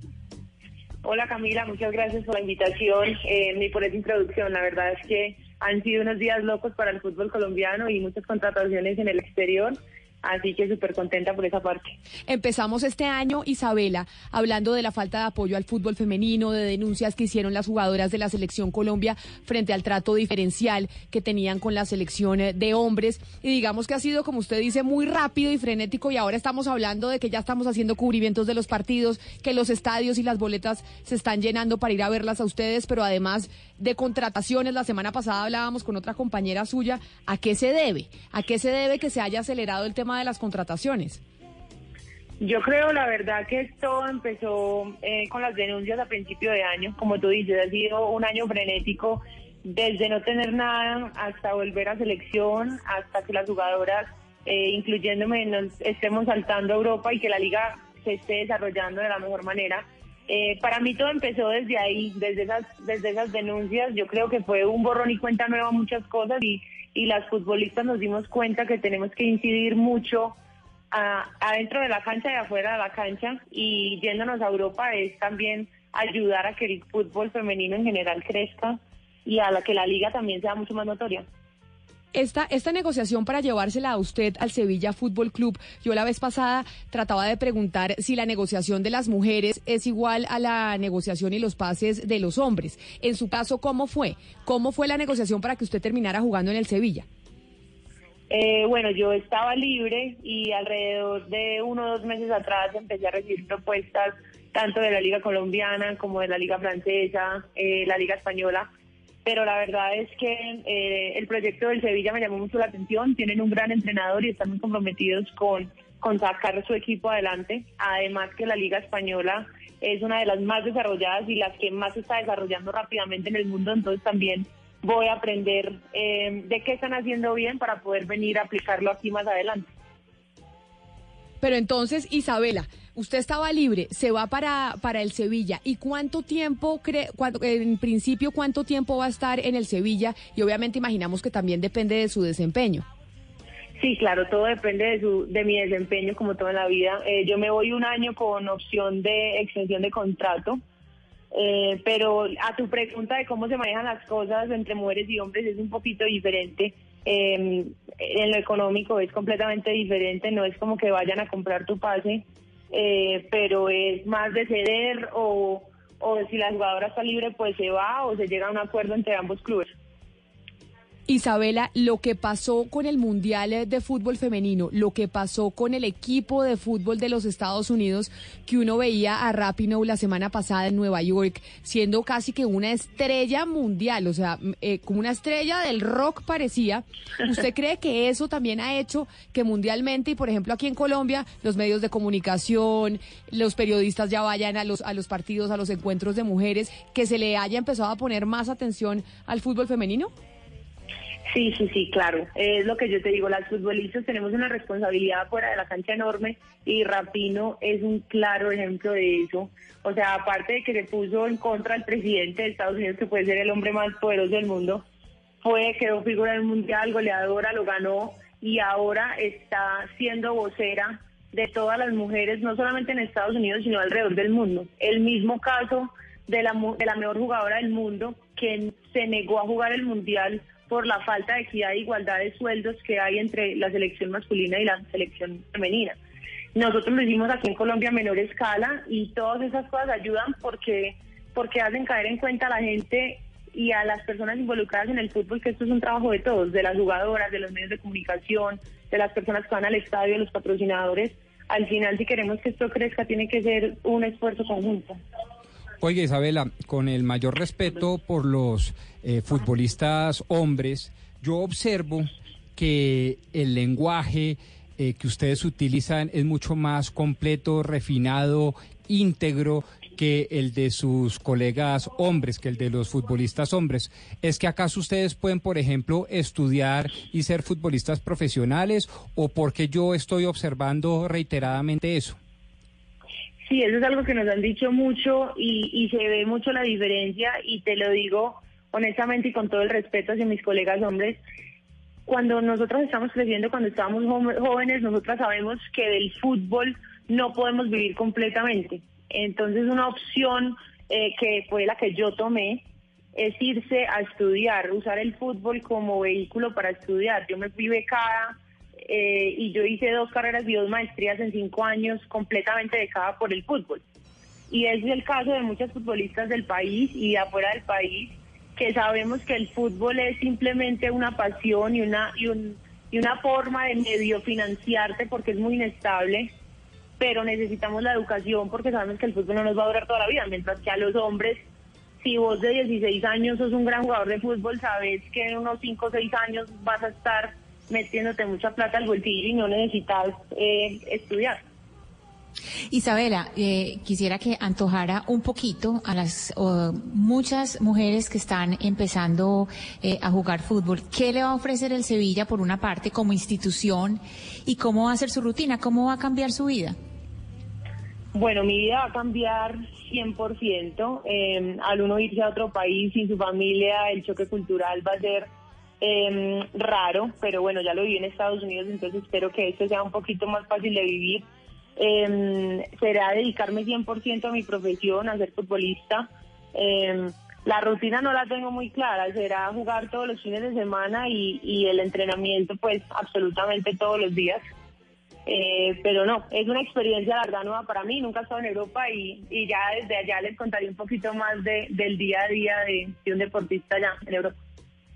No, pero no solo eso, sino además que se va a España. Qué delicia, Isabela, que se vaya para España. Ya con eso ya hay un cambio significativo y es una maravilla. Pero sobre lo que seguía, sobre lo que hablábamos en un principio, Isabela, del apoyo de los directivos al fútbol femenino, en estos meses que han sido poquitos, pero que han pasado tantas cosas, ¿usted cree que se ha habido por lo menos un cambio de actitud de parte de los directivos del fútbol en Colombia hacia las mujeres y hacia el fútbol de las mujeres?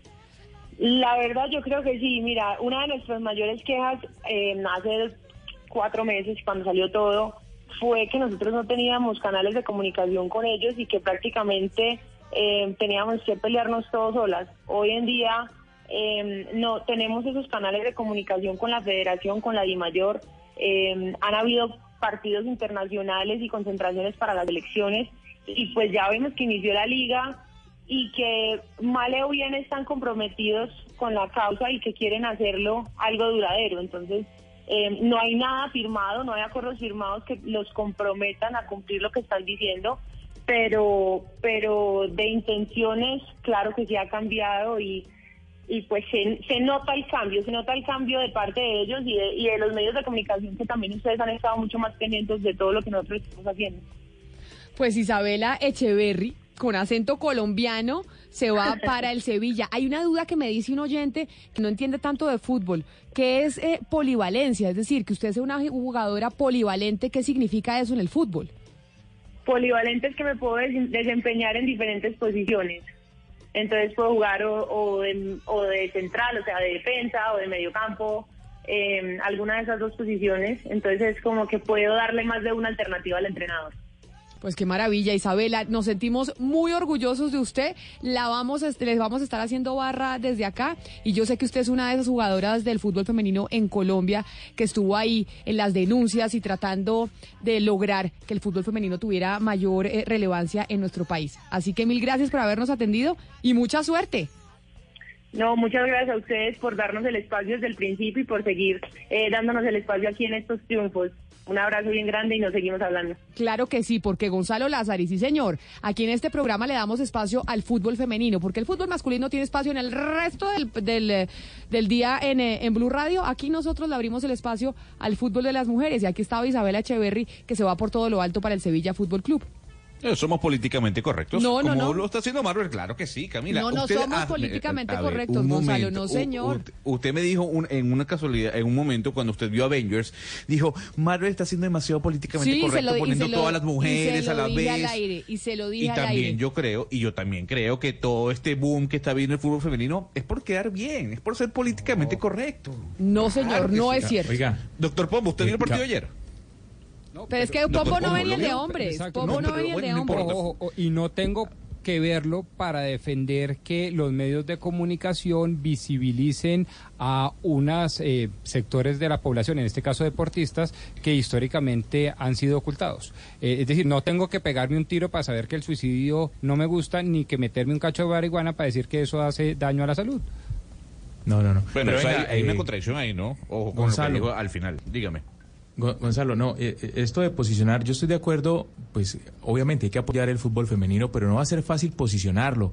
Eh, ayer jugó el América frente al Atlético Fútbol Club, Pascual Guerrero, 300 personas en las tribunas, muy poca gente, pero lo más grave es que el segundo tiempo fue bastante feo el juego porque el rival del América, el Atlético Fútbol Club, que también es un equipo de Cali, se dedicó a dar patadas. Y hay quejas, Joana Quintero, que es nuestra editora de deportes en Cali, hay quejas por parte de las jugadoras del América. Sí, Hugo Mario, buenos días. Mire, lo que pasó fue que en el segundo tiempo del partido Atlético versus América, el conjunto americano marcó el gol con Linda Caicedo, la chica de 14 años. Después de eso, el equipo Atlético empezó a, a cortar todo el juego y la orden de su entrenador, Berley Villa, fue corten, corten, corten. ¿Corten Siempre cortaban, es, es que Hagan no faltas. eh, hagan faltas, exactamente. No dejen que el valor lo tenga el América de Cali y de esa manera pues pudieron aguantar cierta parte de, del partido. Y Catalina Usme, la capitana de, del América de Cali, quien recordemos también es la máxima goleadora de la selección Colombia femenina, eh, pues se quejó bastante de ese tema y estaba bastante molesta porque la gente no asiste y aparte de eso pues las niñas dando este espectáculo tan bochornoso. Mi enojo más allá del desarrollo del partido es yo como director técnico no puedo ir a enseñarle a un equipo que le dé pata al otro, pero es que el fútbol femenino todavía no se vende y el espectáculo no se vende. O sea, yo tengo que enseñarle a mis niñas a que jueguen, a crear una estrategia, no sé, necesitamos gente preparada que le enseñe a una niña realmente cómo tiene que parar, no a ir a dar un espectáculo como el que vimos hoy. O sea, realmente vos le vas a vender una boleta a una persona y que te va a decir, va a ir a ver lo que vimos hoy. Ese es mi dolor y esa es la tristeza con la que yo salgo hoy, que realmente si esto no cambia desde las personas que dirigen el fútbol, pues realmente esto no va a cambiar. Y pedimos muchas cosas, pero ¿qué estamos haciendo nosotros también desde ahí Bueno, para ahí está dar la, la queja, que más que queja es una denuncia, Joana. Claro, una denuncia porque es cierto, ayer asistieron eh, 300 personas aproximadamente. Hay unas boletas de cortesía justamente para las niñas de la cantera del América de Cali que no pagan su boleta, pero entonces si la gente se está animando a ir, ayer habían 300 personas, mañana puede ser 500 o 600. Hay que darles pero espectáculo. exactamente, Sí. que jueguen al fútbol. Pues Camila, ahí está. eh, Pero es que yo sé la- que usted está con usted tiene su experta allá en el en el Valle del Cauca, Joana, usted que es experta en fútbol y en todos los deportes más que nosotros aquí en la mesa. Aquí yo simplemente le hago fuerza a las mujeres en cualquier deporte y principalmente en el fútbol. Y aquí tengo un compañero en la mesa de trabajo, don Gonzalo Lázari, que dice que estamos haciéndole fuerza a las mujeres en el deporte y en el fútbol principalmente porque queremos ser políticamente correctos. ¿Usted qué ¿Por qué cree y a qué se debe que hoy estemos poniéndole tanta atención eh, a las mujeres en el fútbol? No en este programa, sino en general en el mundo. Porque nos estamos ganando un espacio, Camila, porque estamos trabajando a la par de los hombres para poder ganarnos esos espacios. En este momento tenemos una liga femenina. A las muchachas no le transmiten todos los partidos, pero la gente sí debería ir para, para poder ver este espectáculo, para que siga creciendo, porque no solamente los hombres tienen derecho a tener televisión abierta para fútbol y para otros deportes, sino también las mujeres, porque es que estamos trabajando a la par. Y tengamos en cuenta que algunas de estas mujeres que juegan en la liga femenina también son mamás. Entonces, aparte de ser deportistas, tienen que tener a su hija. El caso de Carmen Carmen Rodallega, esta, esta señora del Deportivo Cali, tiene a su hija jugando en el Cali, está jugando junto a su hija. Imagínese todo el proceso que ha tenido que hacer ella para ser profesional y para poder criar a su hija y que también sea deportista. Que además eso es lo que nunca pensamos, es que las mujeres que juegan fútbol, también muchas de ellas son mamás y pueden irse de licencia de maternidad y volver y rendir igual o mejor, como por ejemplo le pasó en el tenis a Serena. Exactamente, y es, y es lo que debemos hacer y seguir haciendo las mujeres y que sigan destacando y dándonos ese espacio que verdaderamente nos, nos merecemos porque nos lo hemos ganado. Ahí lo veo muy callado, ¿no? Lo, lo veo callado, ¿no, don Gonzalo A Lázaro? ver, a ver, si no es políticamente correcto, si yo digo que no me gusta el fútbol femenino y que no lo quiero apoyar, soy machista. Pero si digo que lo quiero apoyar, entonces sí me aplauden. No, no, es no. un yo- tema de selectividad, claro que sí. no, no es de selectividad, solo que Claro como usted ha sí. dicho que es que no, que es que eso no la ven, que no venden y ese ha sido su discurso desde Es un que no principio. vende, Yo le es que no estoy, vende. yo le estoy Pues mostrando. no vende porque no se apoya. A ver, entonces, haga- entonces hagamos una pregunta en la mesa de trabajo. Si vendes porque la gente lo ve, ¿cuántas personas en la mesa de trabajo vieron el partido de ayer? Que se transmitió por Win. Yo lo vi. Pregunte. Una persona, ¿quién más? Pero que, Yo que- también. Más nadie, más Pero nadie, porque no, que- porque no genera nuevo, atracción. Gonzalo, que en el debido respeto. ¿Y qué tipo de argumento es eso? Es que todo No, el argumento, argumento es, ver. cuantitativo no puede ser el No, un argumento momento, válido. doctor Pombo, doctor Pombo, eh, si no, doctor si Pombo, no lo ven es porque nosotros no lo mostramos. Si no lo mostramos porque No, no, no, lo ven. pero- Primer punto. No, no, y segundo ver, punto. doctor Así sea Pombo. ajedrez o canicas, si vale la pena porque eso genera una cultura del mérito, porque eso es bueno Pero- para las sociedades, porque somos altamente competitivos. Como por ejemplo, hockey debajo del agua. Nadie lo ve, pero somos campeones mundiales. Hay que relevarlo. En fin, el argumento no puede sur- No, pero es que con ese circunscribirse a un argumento, tema con ese argumento de Gonzalo, con ese argumento de Gonzalo, pues muchos deportes no existirían. O sea, realmente muchos deportes dejarían de existir. Además, yo sí creo que el fútbol femenino se está abriendo un espacio, pero algo más, Gonzalo. Le quiero decir lo siguiente. Acabo de ver hace dos o tres días un partido en Argentina, la despedida de un futbolista profesional. ¿Y sabe quiénes jugaron? Un partido mixto, mujeres y hombres jugaron el partido, un partido recreativo. Y aquí en Barranquilla se dio una, hay una entidad que se llama Fútbol con Corazón, que, lo, que la preside el doctor Samuel Azud, y sabe cómo juegan eh, eh, de manera recreativa, hombres y mujeres juegan y hacen parte de un equipo. Es decir, eh, hay que abrirse un poquito a todos esos escenarios diferentes. Obviamente que el, el tema de la mujer y del, del fútbol femenino le falta recorrer un trecho enorme, porque es que el fútbol masculino, ¿cuántos años lleva? Pero me parece que no se puede cuantificar y a punto de cuantificar decir que no vale la pena promover un deporte como el caso del fútbol femenino. Pero le, le, le creo un escenario nuevo, ¿no? El fútbol mixto, hombres y mujeres jugando un partido de fútbol. ¿Cómo le parece? Mm, Pues maravilloso. 11 de la mañana, 49 minutos. Después de esta sección de fútbol femenino aquí en Mañanas Blue, es momento también de qué? De las noticias que llegan a cada una de sus ciudades.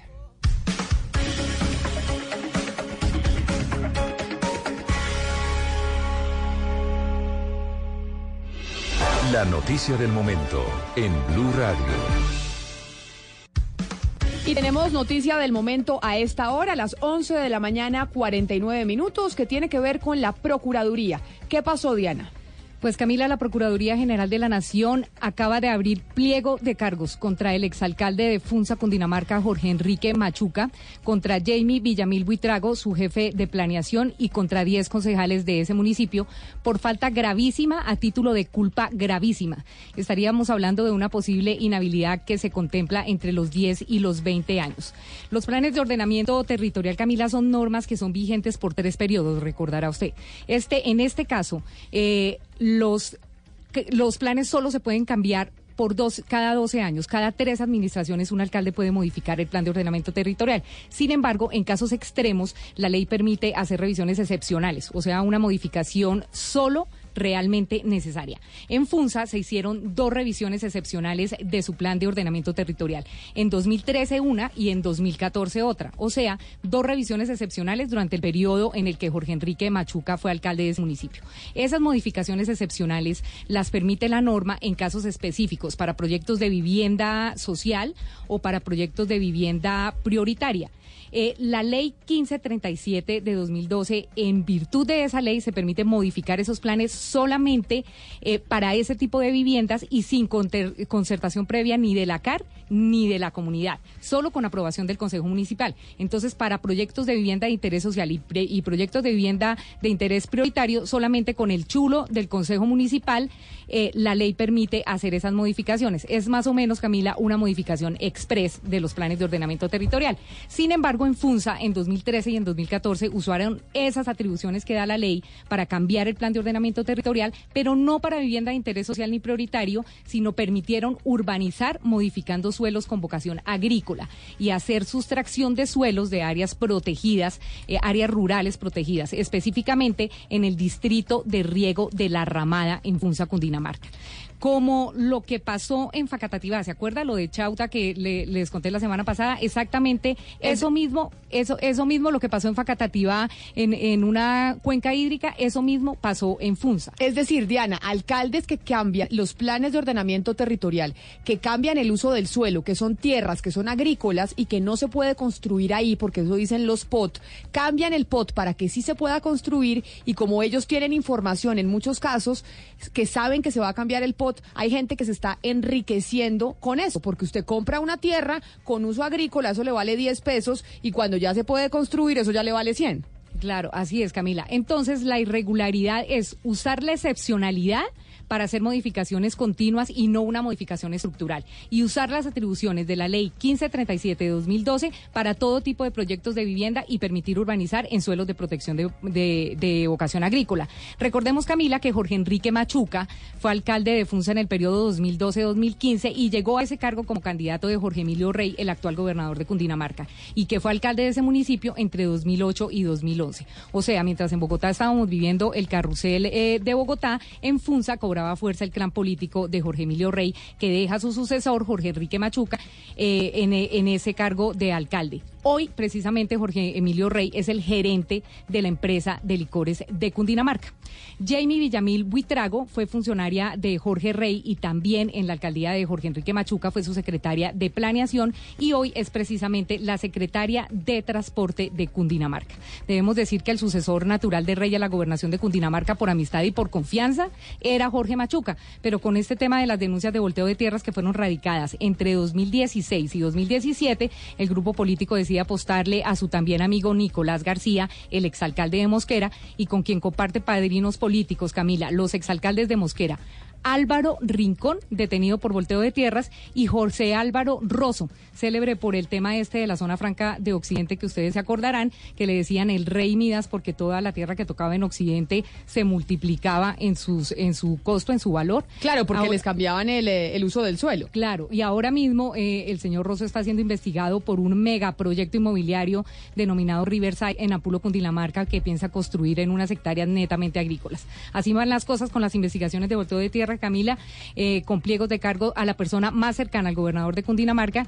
Y hay que decir, eh, Camila, que estas mismas denuncias las tiene la fiscalía donde no se ha movido una hoja. Pero entonces, Diana, yo siempre le pregunto cuando tenemos información de la Procuraduría sobre los pliegos de cargo, sobre las aperturas de investigación, que estas investigaciones y que esta información salga de la Procuraduría precisamente a unos pocos meses de las elecciones de octubre, cambia el panorama electoral, en cierta medida, en Cundinamarca, un departamento muy importante. Esto que usted nos está contando, ¿en qué podría llegar a cambiar el panorama electoral en Cundinamarca para el mes de octubre?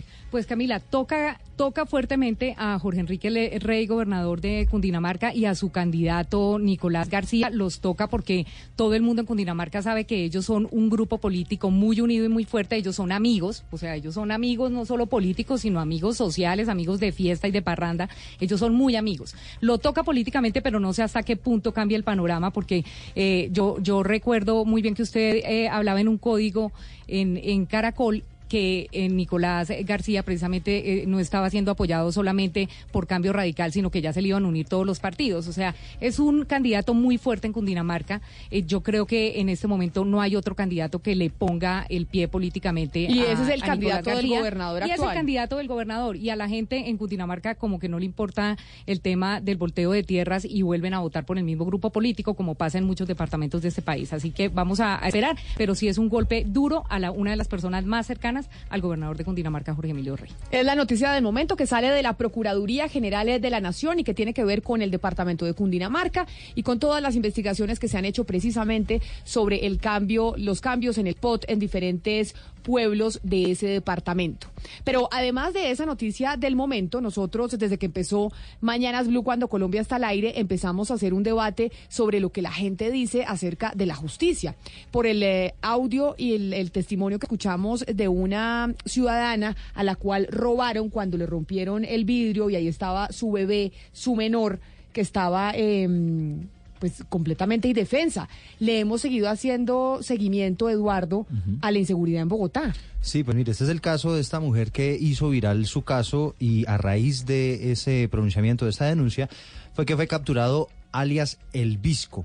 La noticia con la que estamos amaneciendo es que lo dejaron en libertad. A raíz de eso, esta misma mujer que había hecho viral el caso se pronunció otra vez y dice que efectivamente eh, eh, la decepción absolutamente de esta decisión y dice que ella no está eh, de acuerdo con la posibilidad de que pues sigan así con las faltas de garantías, digamos, de, de los de, de la justicia para encarcelar a estas personas, ¿no? Exactamente. Y ahí es donde plantea eso que usted dice. ¿Por qué en China no hay eh, inseguridad o los índices son muy bajitos? Pues porque allá si usted roba le cortan las manos. Que a mí, me, Planteando que a un mí me poquito- parece horror, que ya tuvimos ese debate, pero bueno, eso es lo que está pensando la gente. Exactamente. Pues a propósito del tema de los rompevidrios y los eh, habitantes de la calle, le seguimos haciendo seguimiento al tema de la inseguridad en Bogotá y los que se están quejando son los vecinos de Santa Isabel. Camila, allí queda el caño de la 30 con sexta. Emblemático porque acuérdese, se dice que a ese lugar acudieron todos los que se fueron del famoso Bronx y a pesar de que eh, agradecen a la policía por un reciente operativo que hubo en el lugar para sacar a los habitantes de la calle, dicen que eso fue al final como patear un panal. ¿no? Porque salieron todos los habitantes de la calle a diferentes zonas eh, del centro de la capital del país y ahora tienen que convivir prácticamente con ellos en los barrios y eso ha aumentado la percepción de inseguridad. En ese lugar está Luis Fernando Acosta.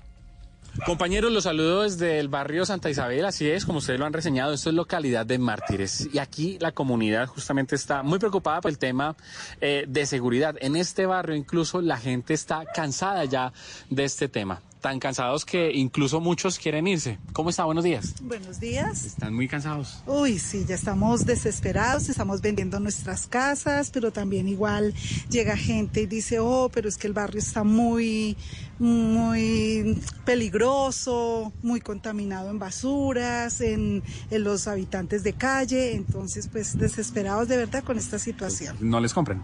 No, pues no nos compran, no nos ofrecen nada, la verdad. Sí, El- la situación es tan, tan complicada. Ayer, justamente, y con todo este tema de la, de la intervención en el canal de, de la 30 con cesta, pues eh, muchos dicen, eso fue como patear un panal de abejas. ¿Por qué? Porque en realidad nosotros eh, se nos están viniendo todos los indigentes para acá.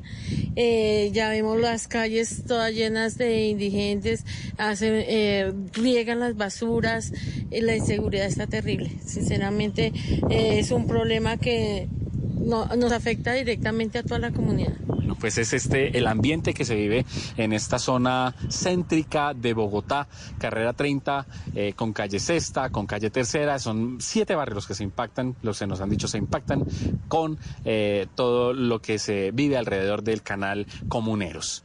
Desde esta zona los saludamos nuevamente, regresamos a estudio.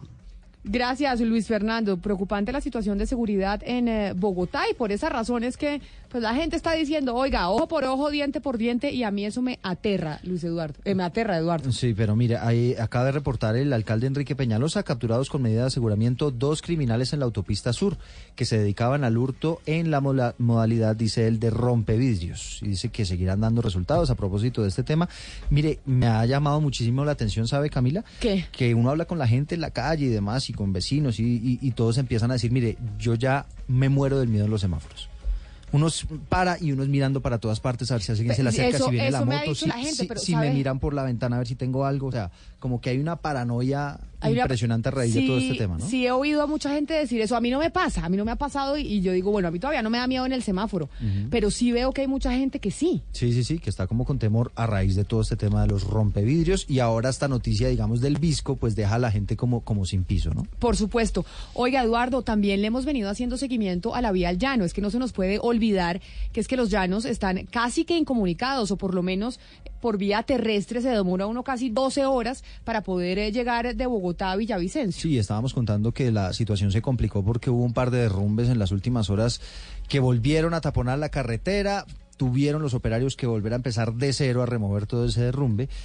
Y la novedad la está entregando esta mañana la Superintendencia de Salud.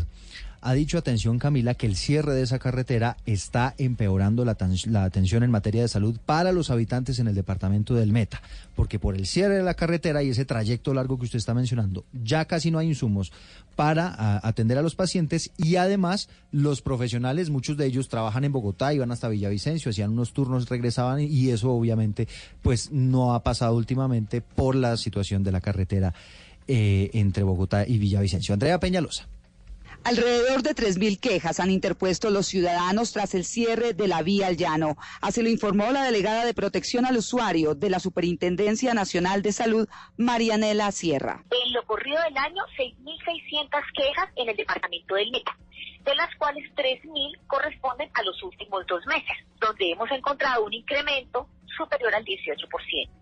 Eh, son oportunidad en cita con medicina especializada, medicamentos, entrega de medicamentos, demoras en el proceso de referencia y contrarreferencia y en la autorización de atención domiciliaria. La funcionaria informó además que continuarán realizando jornadas de capacitación a los ciudadanos en el departamento del Meta para enseñarles cómo hacer valer sus derechos en salud. Andrea Peñalosa, Blue Radio. Gracias, Andrea. Es que es muy preocupante lo que está pasando en el, en el departamento del Meta, lo que está pasando con esa incomunicación con los llanos, Pombo. Es decir, y esto no tiene solución, eh, solución pronta, que es lo, que es lo angustiante. Eh, sí, a mí me parece eh, que si alguna buena función estamos haciendo nosotros es no dejar olvidar este caso. Es que uno no puede, por razones de la naturaleza y por cualquier razón, separar un país en dos. Es que eso es lo que estamos viendo. Hay un país allá en el oriente y otro en el occidente, uno andino y otro llanero. Y esto tiene unas consecuencias de todo tipo, no solo económicas, sociales, eh, de, culturales. Esto es realmente grave, a mi modo de ver. Claro que sí. Oiga, pero como no podemos dejar de dar información de temas de mujeres, Marcela, usted tiene un ranking un- con hallazgos ya del 2019 de las mujeres en las juntas directivas, en los espacios de trabajo. ¿Qué salió y qué resultados se dieron?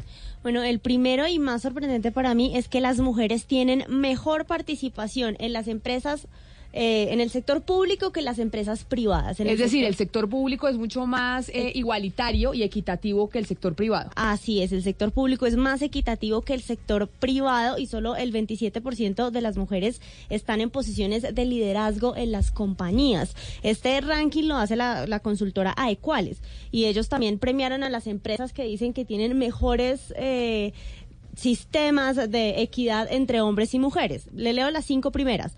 Johnson Johnson, PepsiCo, Pfizer, JP Morgan y SAP Colombia, pero también evaluaron entidades públicas, eh, la mayoría distritales, entonces, Secretaría de Integración Social, Secretaría General de la Alcaldía Mayor, Secretaría Distrital de Hacienda, Secretaría de Movilidad y Secretaría Distrital de Cultura, Recreación y Deporte. ¿No le parece curioso que no esté la Secretaría de la Mujer en esas cinco primeras? Pues me parece, me parece curioso, claro que sí.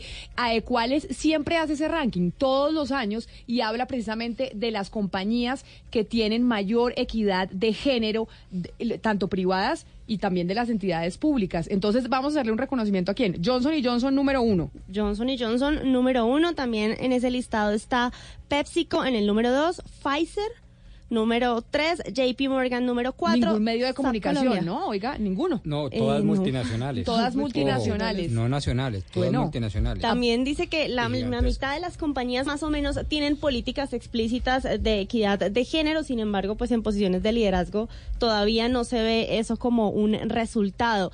Interesante, 34% de las organizaciones ya tienen eh, sistemas de paternidad extendida como para igualar un poquito la carga entre hombres y mujeres y 21% servicios de guardería para renegociar los roles de hogar y cuidado en la familia. Pues a ponerse las pilas. Usted allá en su firma de abogados, Pombo, implementar entonces la normatividad y políticas de equidad de género. Allá somos mayoría, eh, o bueno, perdón. pues Pero en el- los cargos directivos mujeres. también. Sí, claro. y Ah, ya están la- entrando ¿Hay socias, socia mujer dentro claro. de Dos, dos? pero Ah, por bueno, qué maravilla. Pero no por la ley de cuotas, sino por un convencimiento cultural. Ah, qué maravilla. 12 del día, 5 minutos. Es momento de conectar nuevamente a todo el país.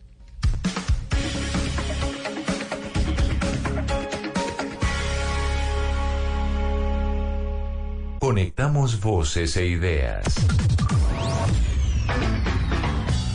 En este instante nuestra señal se conecta con todo el país. Con todo el país.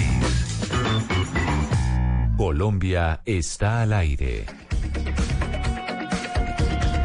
Y conectando a todo el país a las 12 del día, 6 minutos. Iniciamos una nueva hora de Mañanas Blue cuando Colombia está al aire.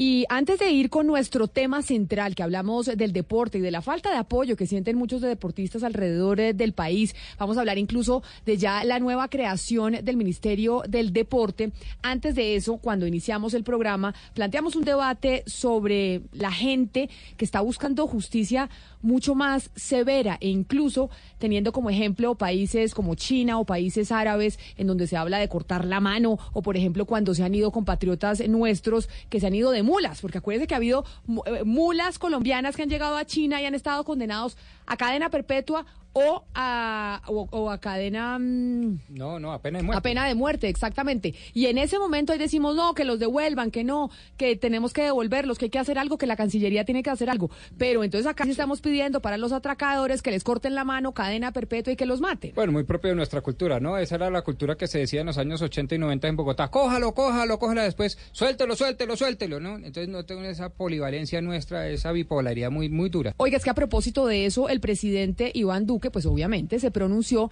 y está muy indignado. Está muy indignado por eh, que la fiscalía dejó en libertad a alias El Visco. ¿Se acuerda? Que es lo que venimos hablando desde temprano, el rompevidrios que se atrevió a amenazar a una bebé para que una conductora le diera sus pertenencias. María Camila Roa.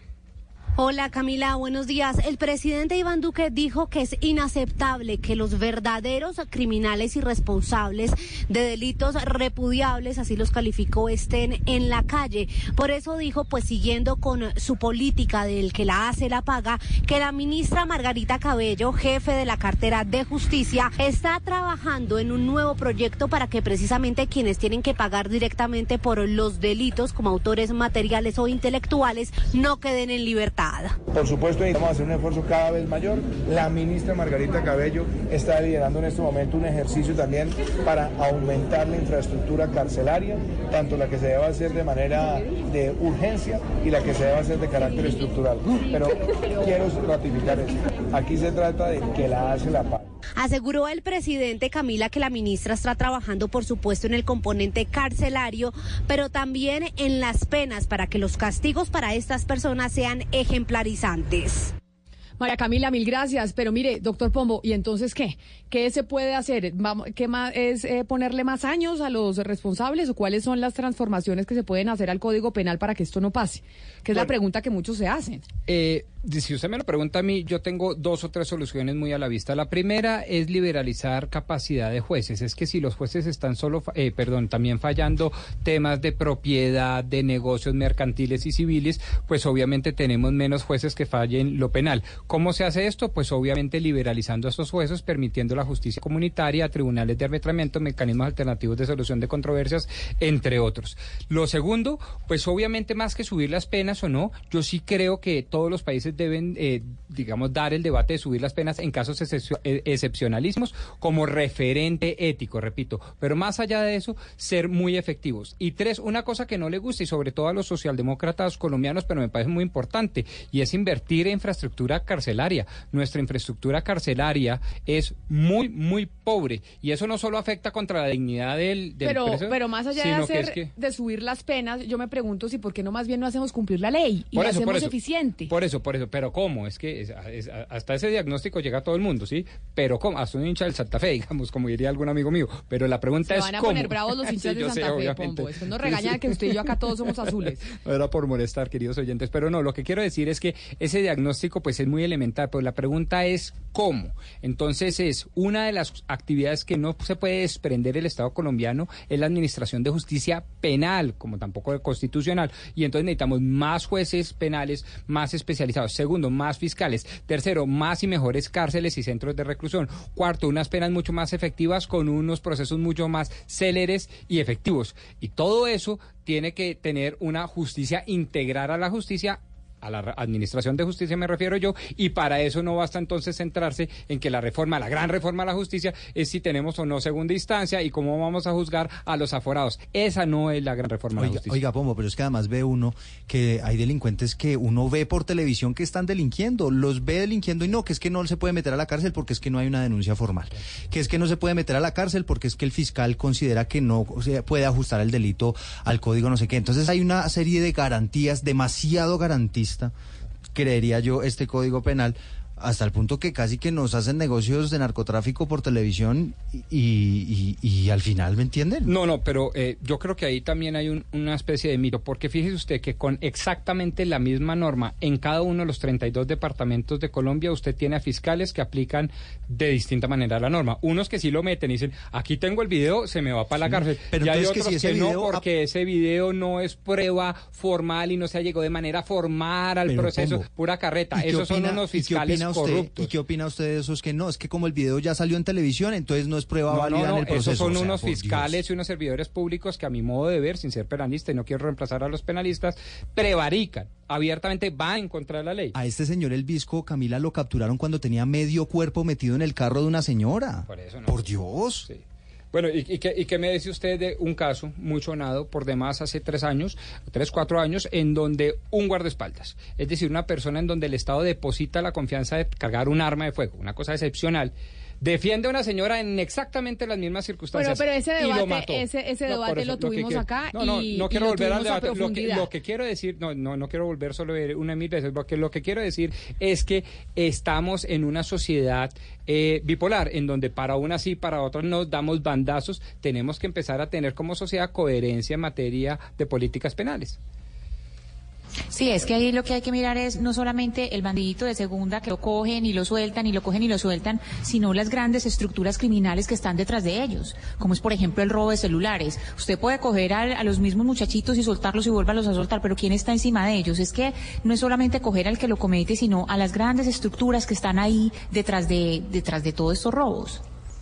Pues ahí está entonces, con este debate empezamos el programa y ahí estaba la declaración del presidente Iván Duque. Son las 12 del día, 13 minutos y vamos entonces ahora a hablar de lo que dijimos eh, desde muy temprano, hablar de los deportistas colombianos, porque les planteamos a los oyentes un tema del día. Les planteamos una pregunta a propósito de una denuncia o por lo menos de una historia que nos cuenta una jugadora de hockey subacuático esta semana aquí en Mañanas Blue, cuando dice que pues tienen que salir a vender empanadas y una cantidad de actividades para poder irse al Mundial a representar a Colombia y que además ellas, ellas ya han ganado en otras oportunidades. y catalogado por Oscar Montes, la ley del Montes, como una verdadera tragedia. Por eso preguntábamos desde primeras horas de la mañana, ¿conocen historias o casos de deportistas que hayan tenido que mendigar para poder representar a Colombia en competencias deportivas? 316-415-7181. Esa es nuestra línea de WhatsApp y ahí se pueden comunicar con nosotros, nos envían sus mensajes y las historias que conozcan, que precisamente sepan de sus regiones sobre estos temas de deportistas que han estado poco apoyados por las instituciones. Vamos más allá. Utilizó la palabra de Oscar. Mendigar, inclusive, salir a dejar de entrenar para vender empanaditas, hacer bazares, hacer fiestas, hacer rifas, etcétera. Y es que tenemos varios eh, testimonios el día de hoy, pero además tenemos un compañero de la casa que nos va a ayudar a hacer esta entrevista. Yo, JJ Osorio, qué placer tenerlo aquí con nosotros. Lo Hola, teníamos desde. Brasil, pero ahora usted que, que sabe mucho de deporte y de esos deportistas, porque usted lo ha vivido en carne propia, que tienen que los papás pues sacar la plata y hacer todo el esfuerzo porque hay poco apoyo de las instituciones. Ah, no, es que yo soy, yo soy el primero, Camila, con el saludo para todos los oyentes, que puedo dar testimonio como papá de hija deportista de alta competencia. ¿Su hija qué eh, Practicó la hace? gimnasia artística. Gimnasia olímpica. Artística, gimnasia artística, fue campeona nacional, eh, pero en la categoría infantil. Y ese es un primer tema, porque el- la estructura, el sistema de- de- nacional del deporte, de alguna manera no tiene cobijada las categorías menores. Los chicos cuando son infantiles, y estoy hablando de todos los deportes, eh, tienen un solo patrocinador, que es el bolsillo del papá. Y cuando ya superan la categoría juvenil, eh, infantil y entran a juvenil, ahí ya sí reciben el apoyo del Estado. Y ahí hay un tema de estructura y de ley que seguramente eh, eh, ustedes van a tocar. Y es que las categorías infantiles creo que por ley no deberían ser competitivas. Pero en el sistema nuestro están compitiendo desde los 5, 4 años. JJ, y en otras partes del mundo, ¿cómo es? En otros países, digamos, en Estados Unidos, en China, en Europa o en países latinoamericanos, vamos a Cuba, por ejemplo, ¿se apoya desde chiquitos, o sea, desde las categorías infantiles, desde el Estado a estos deportistas? Pero son otras estructuras. La estructura de Cuba es muy distinta a la estructura nuestra. Nosotros tenemos la, la bicefalia porque tenemos un sistema del deporte que tiene una parte pública y una parte privada y que a veces en- al momento de cruzarse pues no terminan siendo responsabilidad los menores de ninguno. En Cuba el, deportista es apoyado desde la categoría infantil, pero es una isla más pequeña, son menos habitantes, hay un sistema educativo que propicia la alta competencia desde las categorías menores y entonces aquí tenemos un, un- un elemento distinto. Pero sí es muy triste porque yo lo viví y lo no solo en la gimnasia, ver tantos padres de familia que tienen que sacar de su propio bolsillo para que su niño cumpla el sueño de participar en un campeonato nacional y que los hacen competitivos desde los 5 o 6 años.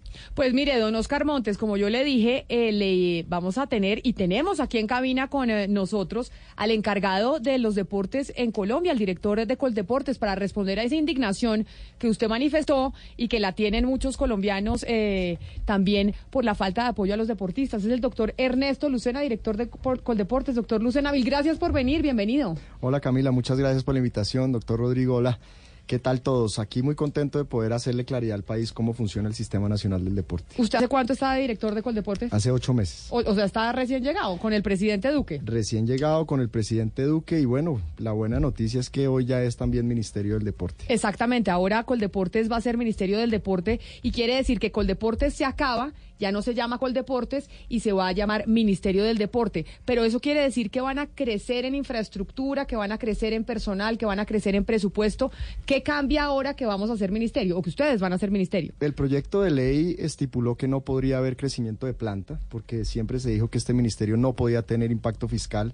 Desde que yo llegué al cargo ha sido un capricho mío, que tenemos que dar ejemplo como ministerio, no solo en la planta, sino en los O contratistas. sea, yo le tengo que decir a usted ministro.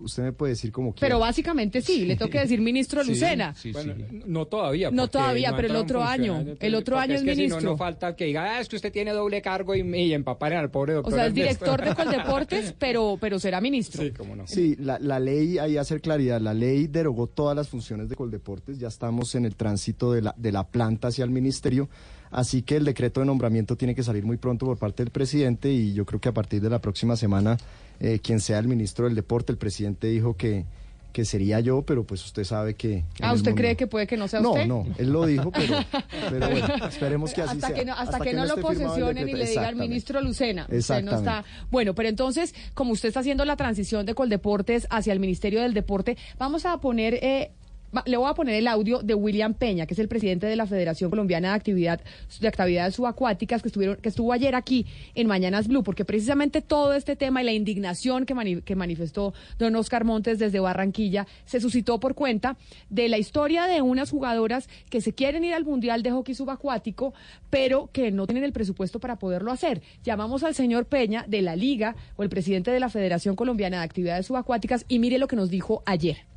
Todos los padres de familia, los tíos, los abuelos, los amigos, terminan haciendo lo que está haciendo esta deportista. Y eso no es una mentira. María Lucía, al igual que todas sus compañeras, buscaron la forma de conseguirse los recursos. Para nosotros esto no es lo más eh, digno, si es indignante más bien para el deporte que esto se presente de esta forma. Nosotros a veces no entendemos cómo eh, el mismo Estado para eventos le puede dar para un evento 5 mil millones de pesos y para una federación que tiene como esta, que tiene varias modalidades, que tiene varias representaciones mundiales, que en todas nuestras modalidades somos tenemos eh, el nivel eh, mundialista porque siempre estamos entre los tres primeros y nos toca defendernos con eso. Entonces los, los padres de familia son los que realmente al final terminan haciendo el mayor aporte para que estas delegaciones puedan hacer y el sacrificio de los deportistas porque porque nosotros también nos toca nos toca hacer la misma mendicidad con los amigos, con las empresas, quién me ayuda, quién me aporta para poder comprar unas sudaderas para los deportistas. ¿Por qué pasa eso, doctor Lucena? Lo que decía el eh, señor Peña, el presidente de la Federación Colombiana de Actividades Subacuáticas. ¿Por qué los deportistas en Colombia tienen que estar en esas? Y vemos, por ejemplo, que solo se concentran eh, los deportes, incluso desde los medios de comunicación, ¿no, JJ? Sí, pero- en, fútbol y ciclismo, y de resto como si nada más importara. Pero, pero yo aportaría, porque el, el- el caso de actividades subacuáticas lo conozco, y es que en el sistema nuestro del deporte hay unos deportes que son deportes de ciclo olímpico y otros que no, y entonces salen privilegiados los de ciclo olímpico y los que no están en ese sistema no, no, no entran muchas veces en el apoyo, ni siquiera en los entes departamentales, que, que cuando vienen Juegos Nacionales sacan toda la plata para buscar las medallas, pero pasado los Juegos Nacionales eh, o en el año de Juegos Nacionales a esas eh, ligas o a esas eh, disciplinas deportivas que no están en el ciclo olímpico no les prestan eh, ninguna atención. Así es. Mire, primero hay que decir lo siguiente. Colombia es afortunado. Colombia tiene demasiado talento en todas las regiones. Es decir, ese, e- esa naturalidad, ese biotipo en el Pacífico colombiano, por hablar de un tema. Eh, ayer estuve en Chocó todo el día. Ismina tiene uno de los deportes que no son muy conocidos, pero que tiene un talento impresionante que es balonmano. ¿Quién se imaginaría que el talento de balonmano brota en Ismina? Y esto me da la siguiente reflexión. El Sistema Nacional del Deporte en Colombia se compone por el Comité Olímpico Colombiano y el Comité Paralímpico. Son los dos entes rectores del Sistema Nacional. Privados. Privados. So- pero son privados, pero reciben, reciben la plata de los de Coldeportes. de Ellos viven de Coldeportes. Es decir, so- ¿y por qué son privados? Porque así es la estructura del sistema nacional. Las federaciones son entes privados, así lo dice además el Comité Olímpico Internacional, que deben ser entes privados, pero tienen que buscar sus fuentes de financiación. Y acá en la financiación de estas eh, de estas entidades privadas es completamente pública. Coldeportes, hoy Ministerio del Deporte, esa es su fuente de financiación en un 97%. Debajo del Comité Olímpico y del Comité Paralímpico están las federaciones. Hoy Colombia tiene 60 federaciones, apoyamos con recursos a 52. Las ocho que faltan es porque están en trámites de legalización de gastos. Nosotros no podemos girar recursos hasta que no hayan legalizado los gastos del año anterior. Y en esas, en esas 52 federaciones que hoy estamos nosotros aportando recursos, tenemos federaciones que son priorizadas, como lo decía Jota, que son las que tienen medallas olímpicas. Hablemos de atletismo. Eso, eso le iba a preguntar, es decir, Sí. ¿cómo se prioriza a qué federación Correcto. se le da más plata que a la otra? Correcto. ¿Qui- ¿Quién define? Eso lo define el Sistema Nacional del Deporte y Coldeportes, es decir, el Comité Olímpico se mira quién tiene medallas olímpicas, qué federaciones las tienen y a ellas se le asignan unos recursos superiores. Después miramos campeonatos mundiales de deportes que seguramente no son olímpicos. Le puedo dar un ejemplo que es del deporte que yo vengo, el squash, o del que viene nuestra linda Chechi Baena que hoy nos acompaña, que es el patinaje. Ellos son campeones mundiales, pero esos no son deportes olímpicos. Entonces entran en un segundo escalafón de recursos. Después tenemos las que llamamos nosotros eh, en desarrollo. Pero ahí déjeme, le voy a interrumpir, porque siempre aquí cuando hablamos de deportes y, y sale pues un deportista, los tenistas que nos trajeron eh, Wimbledon, nos, nos vienen los patinadores y todos nos ponemos la camiseta y decimos que orgullosos y salen los políticos a decir ahora sí, mejor dicho, izan la bandera con ellos y antes no los apoyaron nunca. Sale a reducir el tema del fútbol. Coldeportes, ¿cuánta plata le da al fútbol? ¿O no le da un peso? No le da. No le da. El fútbol es el único deporte que es una industria autosostenible. Entonces, la Federación de Fútbol, a través de sus patrocinadores, se sostiene. La DIMAYOR, a través de sus patrocinadores y de los equipos, se sostiene. Y los derechos de televisión, que no son menos importantes. Y la DiFútbol, que es el deporte aficionado, se sostiene a partir de las cuotas que le pagan las ligas a la DiFútbol. Digamos, Es decir. Coldeportes, qué, qué pena, Oscar, ya lo dejó a, a usted preguntar, pero es decir, Coldeportes y el Estado colombiano no le da un peso al fútbol colombiano, ni a las ligas, ni al fútbol aficionado, ni nada. No hay presupuesto público en el fútbol. Nada, hasta ahora le damos, le vamos a empezar a ayudar a la Liga Femenina de Fútbol, pero porque fue un requerimiento puntual. La administración anterior las apoyó en la Liga de 2017, en el 2018 no les dieron recursos y nosotros prometimos que en el 2019 giraríamos unos recursos adicionales para la Liga Profesional de Fútbol Femenino que comenzó el fin de semana pasado. Pero, pero doctor Lucena, mire, eh, eh, primero, bueno, felicitarlo porque ya ahora como ministro me imagino que va a tener mucha más autonomía para tomar decisiones. Pero lo otro que quiero decir es lo siguiente, el- a propósito de lo que nos decía a nosotros el, el, el, el presidente de la Federación de Hockey Subacuático, esa es una, una, unas actividades que requieren de cerca de 3.500 millones de pesos, más o menos, al año. Y el, el Coldeporte les destina apenas 160 millones de pesos, nos contaba él en estos días. Le- Entonces, dígame usted, ¿de qué manera puede una, una actividad como esta, que además va a ir a un mundial, ¿no? Va a ir al mundial de, de hockey subacuático eh, sub-24, ¿cómo puede subsistir una, una, una federación o una, una entidad de estas con ese, con, ese, con ese desbalance tan enorme? Es decir, si solo se dedican a aquellas eh, federaciones que son rentables de alguna manera o que tienen o que cuentan con un cubrimiento mediático y se olvidan de las otras eh, federaciones y demás, no- nunca vamos a tener eh, un- unos deportes competitivos en, en este, en este, a este nivel. Mire, eh, primero una corrección. Lo que se le gira anualmente a la, a la Federación de Subacuática son 237 millones. No, la no- cifra se la di porque fue la que nos dio ayer el, el- el señor Peña. Entonces hay que corregir al señor Peña también. 191 millones, perdón, la tengo anotada, 191 millones. Son 237 millones, de los cuales Bueno. nosotros al principio les pedimos un calendario al principio de año. Ese calendario va de una vez con todos los eventos deportivos que ellos tienen en el año. Recordemos que Subacuáticas tiene varias modalidades. Acabo de venir y por eso me excuso, llegué un poco tarde de entregarle la bandera a los de a las niñas y a los niños de rugby subacuático. Van para Austria a otro mundial y ellos asignan el dinero que creen que les corresponde para ese viaje. Le doy otras cifras. A las federaciones se les giran al año 12 mil millones de pesos por parte de Coldeportes. A todas. Y esas se distribuyen de la manera que lo explicamos eh, hace un minuto. entre Dependiendo quiénes han tenido medallas olímpicas y después de deportes que no son Correcto. olímpicos. Y aquí no quiero salvar ninguna responsabilidad. Los recursos siguen siendo bajos. En un país que hay talento, en un país que además nunca ha pensado en la empresa privada como un serio patrocinador. Y tercero, la estructura del colegio y las universidades. Yo vengo de un deporte que también es desconocido, que es el squash, eh, y lo viví. Pero, do- pero, doctor Lucena, mire, para que nos diga usted en, le- en la repartición del presupuesto nacional, usted dice, nos está explicando la plata que usted tiene. Correcto. La plata que le dan cuando se sientan allá con todos los ministros y, y deciden, bueno, para tal ministerio hay tanto presupuesto, para el otro hay tanto. ¿Coldeportes es el que menos recibe dinero de todos? Es decir, y ahora que va a ser Ministerio del Deporte, ¿es el ministerio con menos presupuesto de todos los que hay? El de cultura tiene menos. El de Cultura tiene menos que el Ministerio Sí, del Deporte. Correcto. Pero Pero es decir, son como los patitos feos. Es decir, Ministerio de Cultura y Ministerio del Deporte son los patitos feos dentro de los ministerios. Eh, de algún modo, yo creo que hay una priorización también en, en necesidades y pues en la cultura y el deporte generalmente en Colombia pues han sido, porque recuerde que Coldeportes además hacía parte de cultura, nosotros hacíamos parte de ese ministerio Eh, y ahí dividieron seguramente los presupuestos por eso pues como usted lo dice nos ven como los patitos feos o las cenicientas. Pero, y, pero eh, JJ, ahora con la economía naranja, ¿no se supone que íbamos a priorizar el tema de la cultura, del deporte, que son, eh, digamos, economías que no son extractivas, que son otro tipo de economías que nos pueden funcionar a los colombianos? ¿No se aumentó el presupuesto para esos dos ministerios y, y para que no siguieran siendo patitos feos? Estamos en esa, en esa lucha, estamos en esa lucha y perdón, lo interrumpo un segundo. El presupuesto 2018 de Coldeportes fue de 562 mil millones de pesos. De esos 562 mil, 33 mil se van en funcionamiento y el resto se van en inversión. Coldeportes tiene cuatro direcciones, una de infraestructura, una de fomento y desarrollo, una de posicionamiento y liderazgo, que es la que tiene que ver con las federaciones, y una de inspección, vigilancia y control.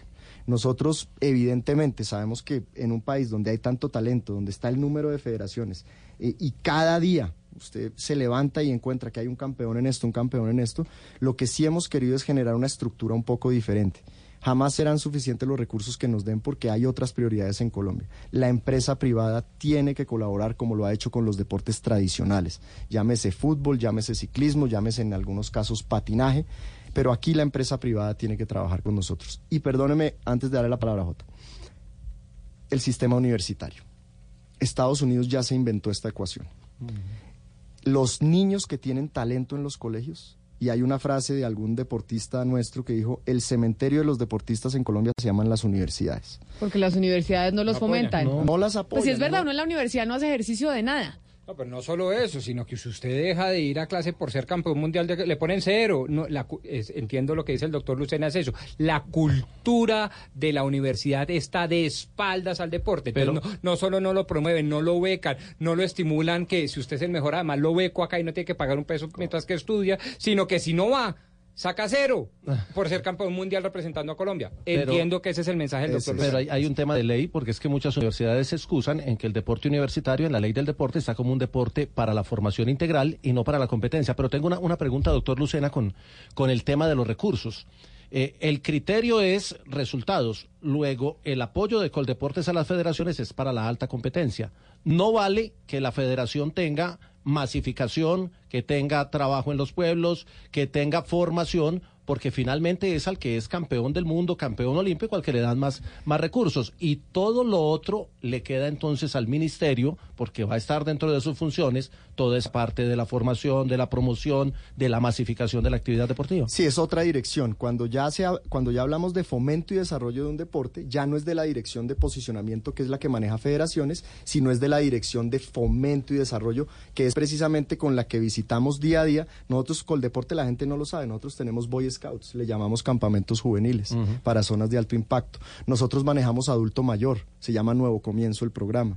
Nosotros manejamos los juegos Supérate Intercolegiados, lo maneja la de Fomento y Desarrollo. Es decir, hay una cantidad de actividades que se dan alrededor del deporte para auspiciarlo, pero definitivamente ya cuando llegamos al campo de las federaciones, donde se profesionaliza al deportista, es donde estamos faltantes de recursos. Y eso es evidente. Doctor Lucena, perdón, doctor Lucena, usted dice que el gobierno eh, le está apostando también a la empresa privada para que la empresa privada fomente y contribuya al sostenimiento del deporte. ¿Y de qué manera ustedes en el gobierno piensan retribuirle a la empresa privada el esfuerzo que haga, por ejemplo, para apoyar a la Federación Ah, o sea, usted de está, usted está buscando ya ex- exenciones tributarias. eh, No, no, no, no, no, Oscar, Camila, pero es que es digo, más exenciones tributarias tampoco, hola. No, no, no. Lo que, lo que digo es que le- les- el gobierno le dice que la empre- ellos no pueden porque ya está, está visto que no hay presupuesto. Está visto que lo que. Imagínese usted la, la Federación de, de Hockey Subacuático con, con, con 200 millones de pesos. Entonces, el gobierno, lo acaba de decir el doctor Lucena, el gobierno espera que la empresa privada se meta la mano al bolsillo para que contribuya a fomentar este tipo, toda esta cantidad de deportes y de actividades. Pregunto yo, ¿de qué manera piensa el gobierno retribuirle a la empresa privada eh, eh, el esfuerzo que va a hacer de fomentar o de contribuir al sostenimiento de, de estos deportes? Es, es decir, algo, algo tiene que haber, porque usted, señor empresario, señor industrial, puede pensar, bueno, listo, yo fomento, yo patrocino y a cambio de qué, digo yo, pregunto. Muy buena pregunta y, ahí me sirve para decirle que en estos siete meses que vine trabajando en el Plan Nacional de Desarrollo quedó el artículo 190, un artículo que para mí debería estar completamente auspiciado por medios, por la gente, por todo. ¿Qué dice el artículo 190? Que cualquier persona natural o jurídica que quiera apoyar un deportista de alto rendimiento o reserva y talento en Colombia, que le pague su universidad o su manutención, podrá descontar ese valor de su declaración de renta. Aquí qué vamos a generar? Vamos a ayudar a las universidades, vamos a ayudar a la empresa privada y vamos a ayudar a las personas naturales que muchas veces buscan una manera positiva de hacer esos descuentos y qué mejor manera de hacerlo que educando a un deportista. Entonces, léanse bien el artículo 190 y sobre esa base fue que, digámoslo así, por la puerta de atrás quisimos incentivar ese proceso universitario en Colombia.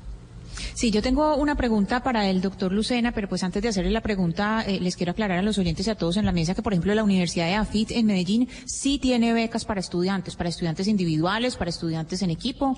Son un número limitado de becas, pero eh, la universidad sí tiene becas especiales para, para estudiantes de alto rendimiento y los profesores también tenemos instrucción que cuando hay un deportista de alto rendimiento, pues eh, hay que apoyarlo. La pregunta que tengo para usted, eh, doctor Lucena, es la siguiente, sobre el deporte paralímpico.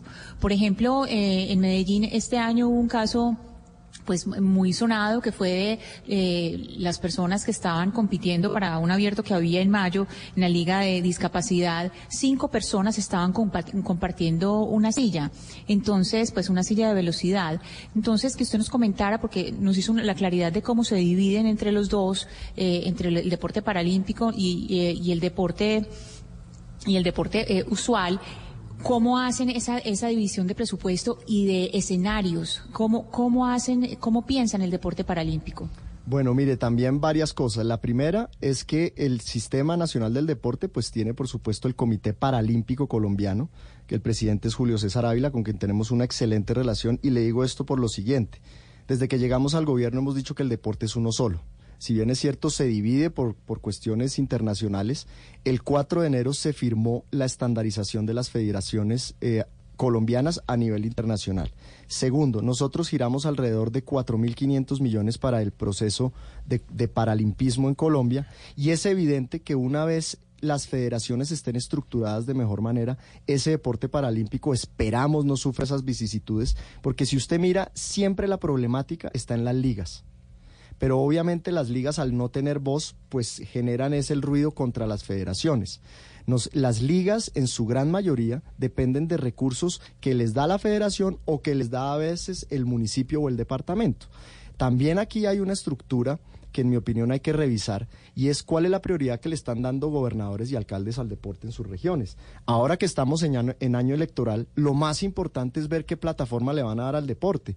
Eh, volviendo al tema de la empresa privada y del tema paralímpico, empresa como Colsanitas, lo que hicieron Robert Farah y Cabal no hubiera podido ser posible. Sin duda, y aquí se lo reconocimos incluso a la gente de Colsanitas. Con Oscar dijimos, oiga, Colsanitas apoyó 20 años, lleva 20 años apostándole al tenis y aquí ya está viendo los resultados y ve su marca al lado de Rolex, al lado de Evian, al lado de Stella Troa, al lado de las marcas más importantes del mundo que en su vida Colsanitas iba a imaginar que iba a estar en todos los televisores del planeta de esa manera. Ojalá ese sea un ejemplo, es que el deporte tampoco se puede apoyar un año y pensar que con eso se van a hacer milagros. Estos son 20 años y hablé con varios de los del comité ejecutivo de la federación y me dijeron, "Y no saben lo que viene." Es decir, este fenómeno de Robert Farah y Sebastián Cabal lo que trae detrás es una cantidad de niños que sueñan con eso y son niños que por supuesto estarán por fuera de lo que no queremos los padres de familia, que son por supuestamente el ocio y obviamente las drogas y la delincuencia. Doctor Lucena, ¿quién hace la vigilancia o el control para que la corrupción no afecte la práctica del deporte en Colombia? Se lo pregunto porque en las regiones eh, son los institutos y las secretarías de deporte las que se encargan de la contratación y en muchos casos incluso eh, nombran monitores que son cuotas políticas, monitores de deportes que ni siquiera saben practicar. ¿Quién vigila, quién controla eso y qué se va a hacer desde el nuevo ministerio? Bueno, nosotros tenemos una dirección que no la mencioné pues porque no habíamos hablado del tema que se llama Inspección, Vigilancia y Control. Es una mini superintendencia del deporte en Colombia. Esa inspección, vigilancia y control lo que hace es precisamente cerciorarse que todos los recursos que entrega Coldeportes lleguen a buen término. Sin embargo, son los organismos de control como Procuraduría y Contraloría en el caso de recursos los que tienen que estar vigilantes de eso. Desde que llegamos a Coldeportes, eh, yo de formación soy abogado o de malformación, no sé cómo lo... De malformación, de pronto. Aquí como el doctor Pombo. Además, es un abogado inteligente, dejó el derecho. El doctor Pombo siempre, que además tuvimos la oportunidad de trabajar juntos en algún momento, eh, nos dábamos cuenta que el gran temor que tiene la gente hoy de manejar recursos públicos son los organismos de control. ¿Y por qué? Y lo hablábamos esta mañana en una reunión en la Procuraduría son vistos como inquisidores y realmente cuando se trabaja en equipo, lo que hicimos cuando llegamos a Coldeporte es decir, queremos que estén con nosotros, queremos que nos ayuden a fomentar preventivamente el control de los recursos. Así lo hemos hecho para Juegos Nacionales, de la cual la Chechi es la directora, así lo hemos hecho para todos los recursos que se giran a las federaciones y al Comité Olímpico. Y poder al final de este año decirle al país cómo se manejan los recursos del deporte. Mire, doctor Lucena, nosotros le estamos diciendo a los oyentes que nos manden sus mensajes al 316-415-7181 para hablar de historias alrededor del país que sienten que tienen poco apoyo. Y nos escribe Rosa Rodríguez, que es atleta senior master y tiene pues toda una, todo un cuento por contar. Dice, en todas mis participaciones representando al país en suramericanos y mundiales, me toca pagar desde la sudadera el uniforme con el que represento a Colombia y obvio pagar todo entonces, ella está porque quiere hacerle una pregunta a usted, doctor Lucena. Rosa Rodríguez, bienvenida, gracias por comunicarse con nosotros. Buenas tardes, Camila, muchas gracias. Eh, sí, Camila, que, pues, escuchándolos ya veo que es a todos los niveles, porque si en infantil no apoyan, nosotros toda la vida de los atletas senior master hemos tenido que pagar absolutamente todo. Como te comentaba, desde la sudadera nos toca pagarla para representar al país. Rosa, pero expliquémosle, expliquémosle a los oyentes que es un atleta senior master, porque de pronto no todos están familiarizados con qué es eso. Eh, por las categorías eh, superiores. Ya eh, la categoría hasta los 30 años, 35 años, están eh, en la categoría élite. A partir de ahí así sean de la más alta de la más alta categoría que estén competitivamente pasamos a la categoría máster y senior máster.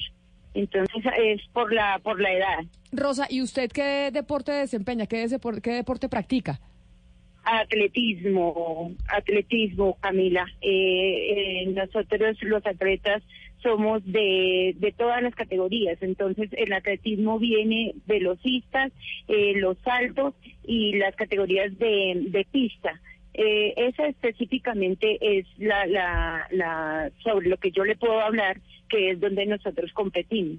Pero te digo, Camila, mira, ojalá si el, el, el, el director, ahora ministro de, de Deportes no conoce, mire, nosotros vamos, los deportistas que tenemos, cómo pagar nuestro transporte. Le duele a uno eh, entrenar como entrenamos nosotros con nuestros propios recursos. Obvio que está la pista de atletismo del Salitre, por ejemplo, acá en Bogotá, donde nosotros mismos nos formamos a las 5 de la mañana, de 5 a 8, de 12 a 2 y de 5 a 7 de la noche. Tres veces diarias entrenamos por nuestros propios medios, con nosotros, porque nosotros mismos nos formamos esa disciplina.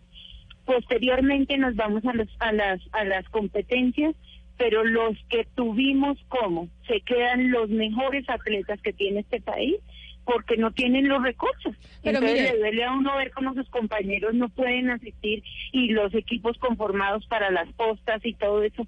No, no podemos ir porque no tenemos, no logramos conseguir con nuestros propios recursos los que pues por, por la edad muchos ya son pensionados y todo, tienen cómo viajar. Los que no, no. Camila, Rosa. nosotros ya Rosa, en eh, todo lado nos conocen, señora.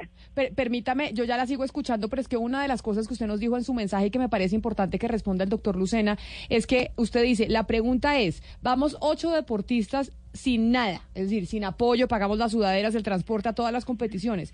¿Cuántos delegados van con gastos pagos y nunca se asoman por donde son las competencias? Y esto no pasa solo en el caso de los eh, deportistas senior, esto pasa en todos los casos. Cuando usted ve los Juegos Olímpicos, eso sí, la delegación del Comité Olímpico, mejor dicho, es gigantesca.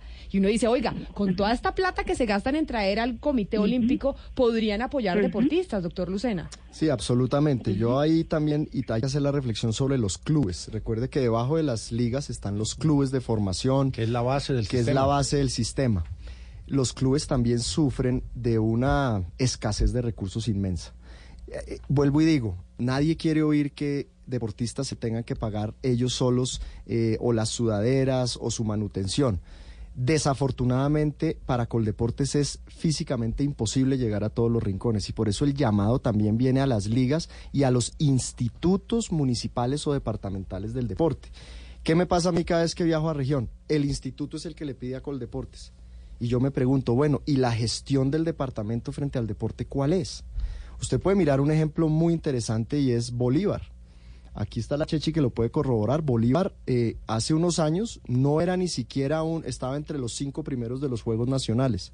Y la decisión de un gobernador que le interesa el deporte, hoy Bolívar pelea el cuarto lugar en Juegos Es Nacionales. decir, los gobernadores y, la- y los departamentos también pueden dar plata a sus, a sus deportistas. Absolutamente. O sea, no solo el- a nivel central. Y tanto que hablábamos, Oscar, de la descentralización y de la región Caribe y demás, y que querían, esto también eh, lo irán a hacer las regiones ahora de la descentralización, de apostarle a sus a sus deportistas en cada región y que no sea Pero solo desde el nivel central en Bogotá. Mira, perdón, Camila, lo que ha hecho el Valle sabe- del Cauca, lo que ha hecho Barranquilla como ciudad, lo que ha hecho Bolívar, ¿Sabe- si usted, sabe lo que qué ha pasa? hecho Bogotá. Entonces, tiene ¿Sabe que haber una decisión doctor? política también de qué lugar le van a dar al deporte. Porque al final Doctor las que Lucena, pero sufren ¿sabe son qué las pasa? ligas y los clubes. Doctor Lucena, pero ¿sabe qué pasa? Que esa cenicienta, ese patito feo, a nivel nacional se replica a, A nivel regional, claro. Porque claro, a nivel regional también está la infraestructura y bueno, y comienza usted a, a- a sacar cuentas y queda en el último rinconcito cultura y deportes. Pero mire, doctor Lucena eh, y Camila, quiero compartir un, testimonio muy cortico de uno de un deportista que fue campeón panamericano y suramericano de taekwondo. Se llama Milton Castro. Me dice Milton Castro, muy buenas tardes, mi nombre es Milton Castro. Todos saben que soy una gloria del deporte colombiano. Dejé por muchos años el nombre del país en alto y ahora todos saben que padezco de una enfermedad renal crónica y terminal y necesito conseguir un una suma de dinero bastante alta para un tratamiento en la ciudad de Medellín, que es la única posibilidad que tengo para salvar mi vida. Y además dice al final, estoy vendiendo pasteles de cerdo y de pollo. ¿Usted cree, doctor Lucena, y mire, me- se me corta la voz, porque es que son tantos los deportistas como Milton Castro que le han dado gloria a este país y resulta que hoy en día están en esas circunstancias. Estamos hablando de los deportistas activos, ¿verdad?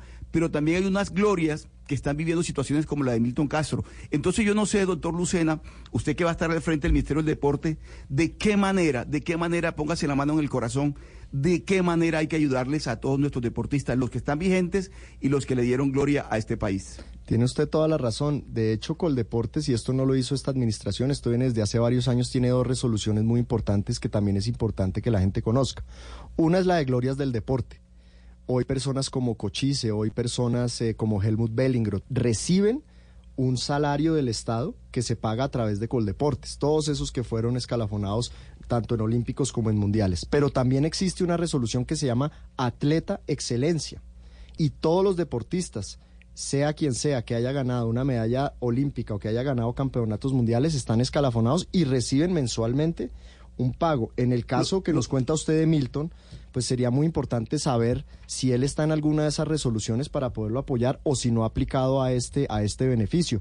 Eh, me gustaría mucho después eh, tener los datos y podernos poner en contacto con él para ayudarle. Pero mire, como este caso hay cientos en el país y nosotros necesitamos como Coldeportes terminar de hacer ese diagnóstico porque definitivamente lo único que uno no quiere es ver o un deportista activo eh, haciendo rifas o una vieja gloria pidiendo para su subsistencia final.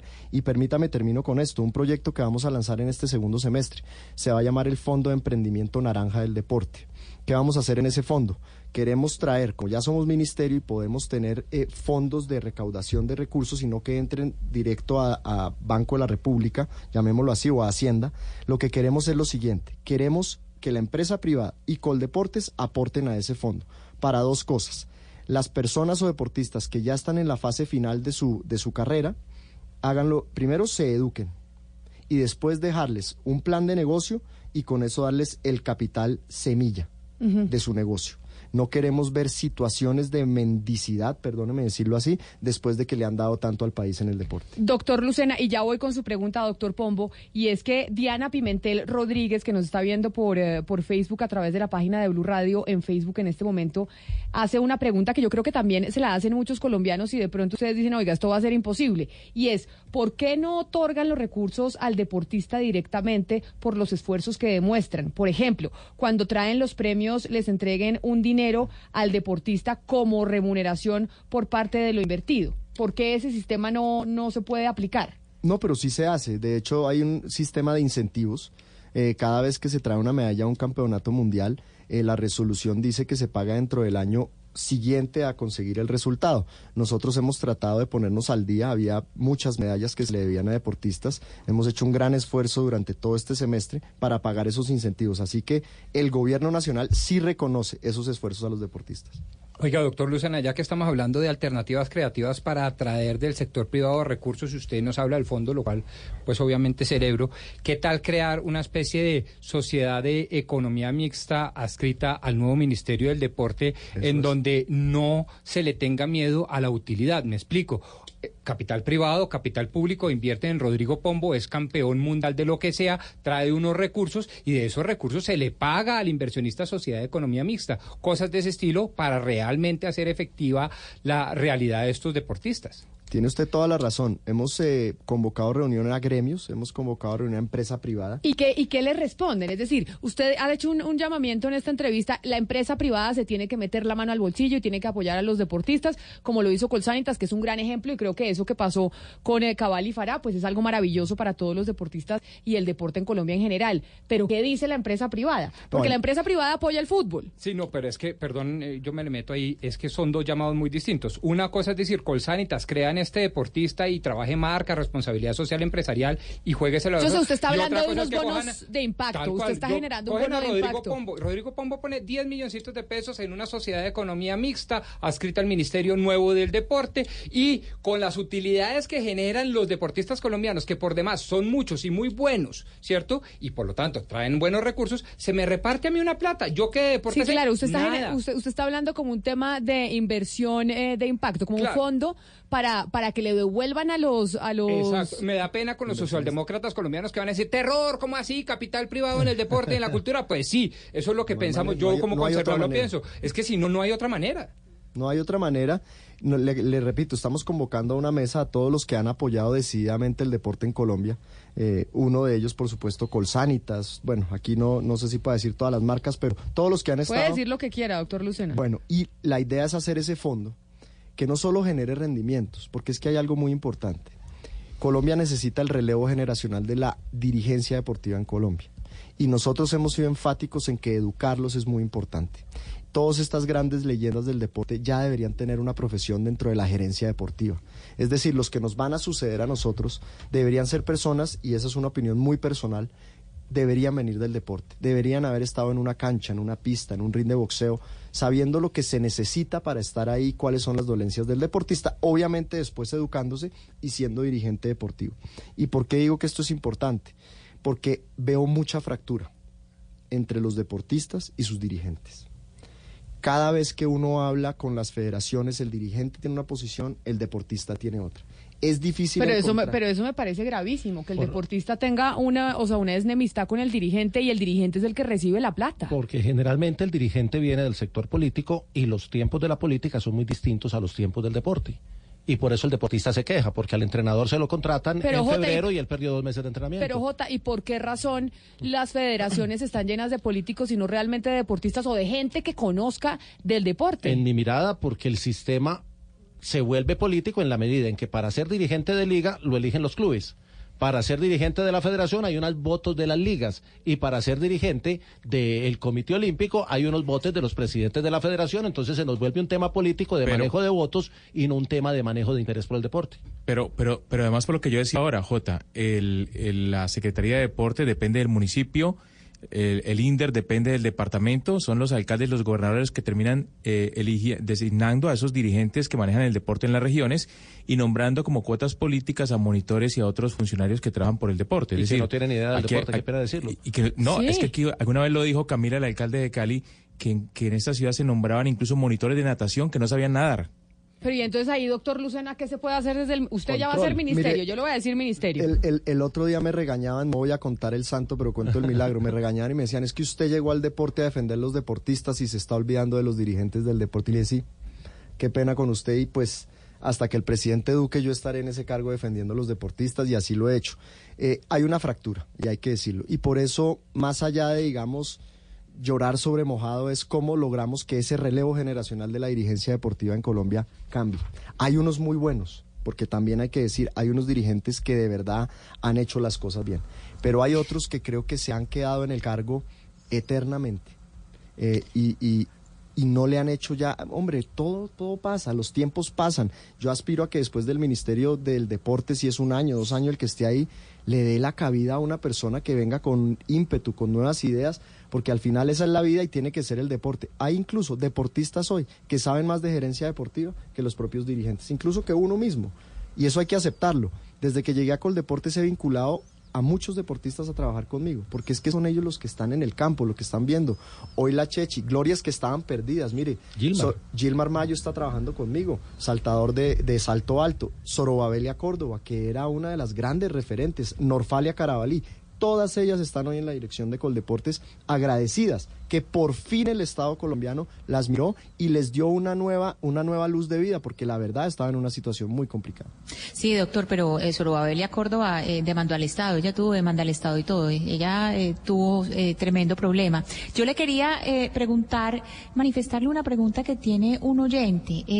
él dice ¿Cómo hace Cuba para tener eh, deportistas de tan alto rendimiento para que le vaya también en el deporte, eh, digamos, en comités olímpicos, en, participaciones olímpicas, sin tener la participación de, por ejemplo, la empresa privada? Y sin, y sin recursos eh, estatales tan altos, porque hay que mirar el PIB de Cuba comparado con el PIB nacional, con el nuestro. Ahí hay, dos temas. Uno, sí hay recursos del Estado, pero lo otro es que en ese régimen socialista, no quiero empezar a hablar aquí de política, pero eh, es que es una alternativa.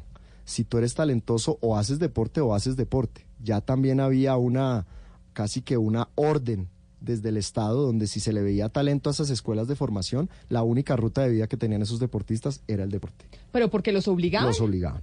Era una manera de que el Estado se tenía que ver potente. Pero mire, eh, claro, porque es un tema de imagen de país, que además también se puede pensar como mercadeo de Colombia apoyar a los deportistas, incluso de tema de relaciones internacionales, etcétera, etcétera. Pero cuando usted dice los obligaban, a- ayer yo veía un video en redes sociales eh, de quién era, de Aristi, de Aristizábal, que hizo en su programa de radio de Fox Sports que sale en televisión y muestra a Aristi en ese video llorando cómo el fútbol fue su única salida, porque Aristizábal le mataron a su papá a los 14 años, pero además le, su mamá no trabajaba, le tocó a la mamá vender chance y él encontró en el fútbol y en el deporte la única salida para poder sacar adelante a su familia. Y así como Aristizábal, hay muchos deportistas en Colombia. Y entonces por eso es lo que se preguntan, es, aquí en Colombia hay muchos que no tienen otra alternativa. En Ismina Chocó, en Chocó dicen yo juego fútbol o me muero de hambre. Y entonces, si acá no hay, o no hay otra alternativa, porque es el hambre la que apremia, ¿cómo hacemos para que desde el Estado se les pueda apoyar a esas personas que no tienen otra alternativa, no, no porque los obliguen, sino porque si no se mueren de hambre? Qué bueno lo que usted está diciendo. Ayer precisamente en el Chocó, en la reunión con los deportistas del Chocó, me dijeron los únicos que le estamos haciendo algo de balance a todos estos jóvenes y niños que se están yendo para las BACRIM, para el narcotráfico y para la delincuencia, somos los deportistas. Y nos tienen de lado. Pues de patito feo el ministerio, ¿no ve? Entonces, lo que nosotros queremos es, evidentemente, hacer un diagnóstico. Hemos hablado de un programa que se está llamando Colombia Tierra de Atletas y eso va a tener cuatro misiones. La primera misión es la misión Pacífico. Le doy un dato. El 15% del territorio nacional, que corresponde a ese litoral pacífico, le ha dado el 54% de las medallas olímpicas a Colombia. Si ellos se separaran por alguna razón, hoy tendrían más resultados olímpicos que el resto de Colombia. Entonces, lo que le quiero decir con esto es cómo no voltear la cara a una región que tiene además la mayor conflictividad social contra el Estado y decirles las salidas por acá, las salidas con el deporte, las salidas con escuelas de formación. Usted ve el biotipo y el talento que tienen en todas estas regiones y es impresionante. No estoy desmeritando ni mucho menos la- las otras regiones del país que tienen grandes talentos, pero el Pacífico colombiano es un eje de campeones y así nos hemos comportado con ellos. Por eso toda esta semana estuvimos en esa región. Doctor Lucena, mire, recientemente conversaba con la madre de una de un patinador de aquí del Atlántico infantil y me contaba, me decía con tristeza, me decía, mire Oscar, usted no se imagina la cantidad de niños, de jóvenes que se están yendo para Medellín o que se están yendo para, para Bucaramanga, porque las ligas allá les están ofreciendo más oportunidades para que sean deportistas de alto rendimiento, le, garantizan eh, escuela, le garantizan eh, becas y demás. ¿Cómo lograr, doctor Lucena, que esa migración no se, no, no- no se presente? De alguna manera, que el deportista represente a su departamento, que sienta ese, que tenga ese sentido de pertenencia por su región, por su ciudad. Buenísimo lo que usted está diciendo porque es la reflexión de muchísimos. Le voy a contar dos datos. Eh, muchos de los campeones que hoy participan en Juegos Nacionales por un departamento son nacidos en otro. El Eh, 20 23%. Bueno, el 23%. Y le voy a decir otra cosa. Eh, muchos son del Chocó, muchos son del Cauca, muchos son de regiones que uno no se imagina y participan por otros departamentos. Esa migración es difícil porque al final es un tema de recursos. Lo que usted dice, hay una problemática grande en las ligas para retener el talento.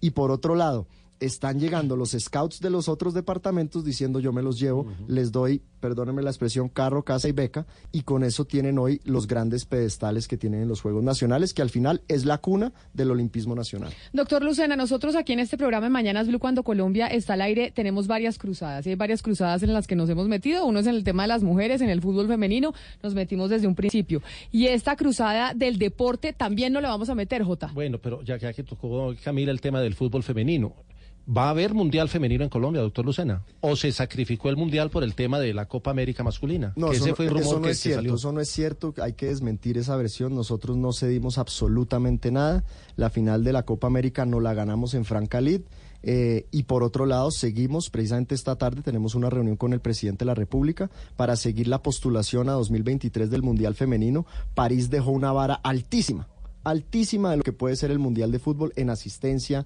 en talento. Déjeme hacer una cuñita acá un segundo. Ver la rapidez con la que juegan, cuando se hacen falta, lo rápido que se paran, el respeto por, los, por las jueces, eh, fue impresionante. Así que si pudiéramos traer este Mundial a Colombia sería espectacular. Tenemos hasta el 4 de octubre para hacer nuestra, nuestro brochure de presentación. Pues nosotros nos vamos a meter también en la cruzada, doctor Lucena, de apoyar a los deportistas, pero más allá del fútbol. Nosotros le metemos al fútbol femenino aquí en Mañanas Blue, pero al resto de deportes. Mil gracias por haber venido aquí a, a responderle a todos esos deportistas y a las diferentes regiones que tenían muchas preguntas. Gracias Camila por la invitación, siempre abiertos a contestar y por supuesto lo que les pedimos es que apoyen el deporte colombiano, que el talento es infinito. Y muy pronto le diremos, ministro, es la una de la tarde en punto. Colombia está al aire. En Claro Negocios, apoyamos a los que sacrificaron fines de semana, horas de sueño y pidieron un préstamo para hacer una idea realidad. A los soñadores, arriesgados y luchadores que decidieron crear su negocio propio. Por eso, les damos hasta un 15% de descuento en soluciones fijas más móviles para que sigan impulsando el crecimiento de su negocio. Arma tu paquete. Llama ya numeral 400, Bogotá 748-8888. Línea Nacional 018 180 456. Más información en claro.com.co diagonal negocios. Wayne Davis sigue los pasos del biólogo Richard Evan Schultes y nos revela el tesoro natural.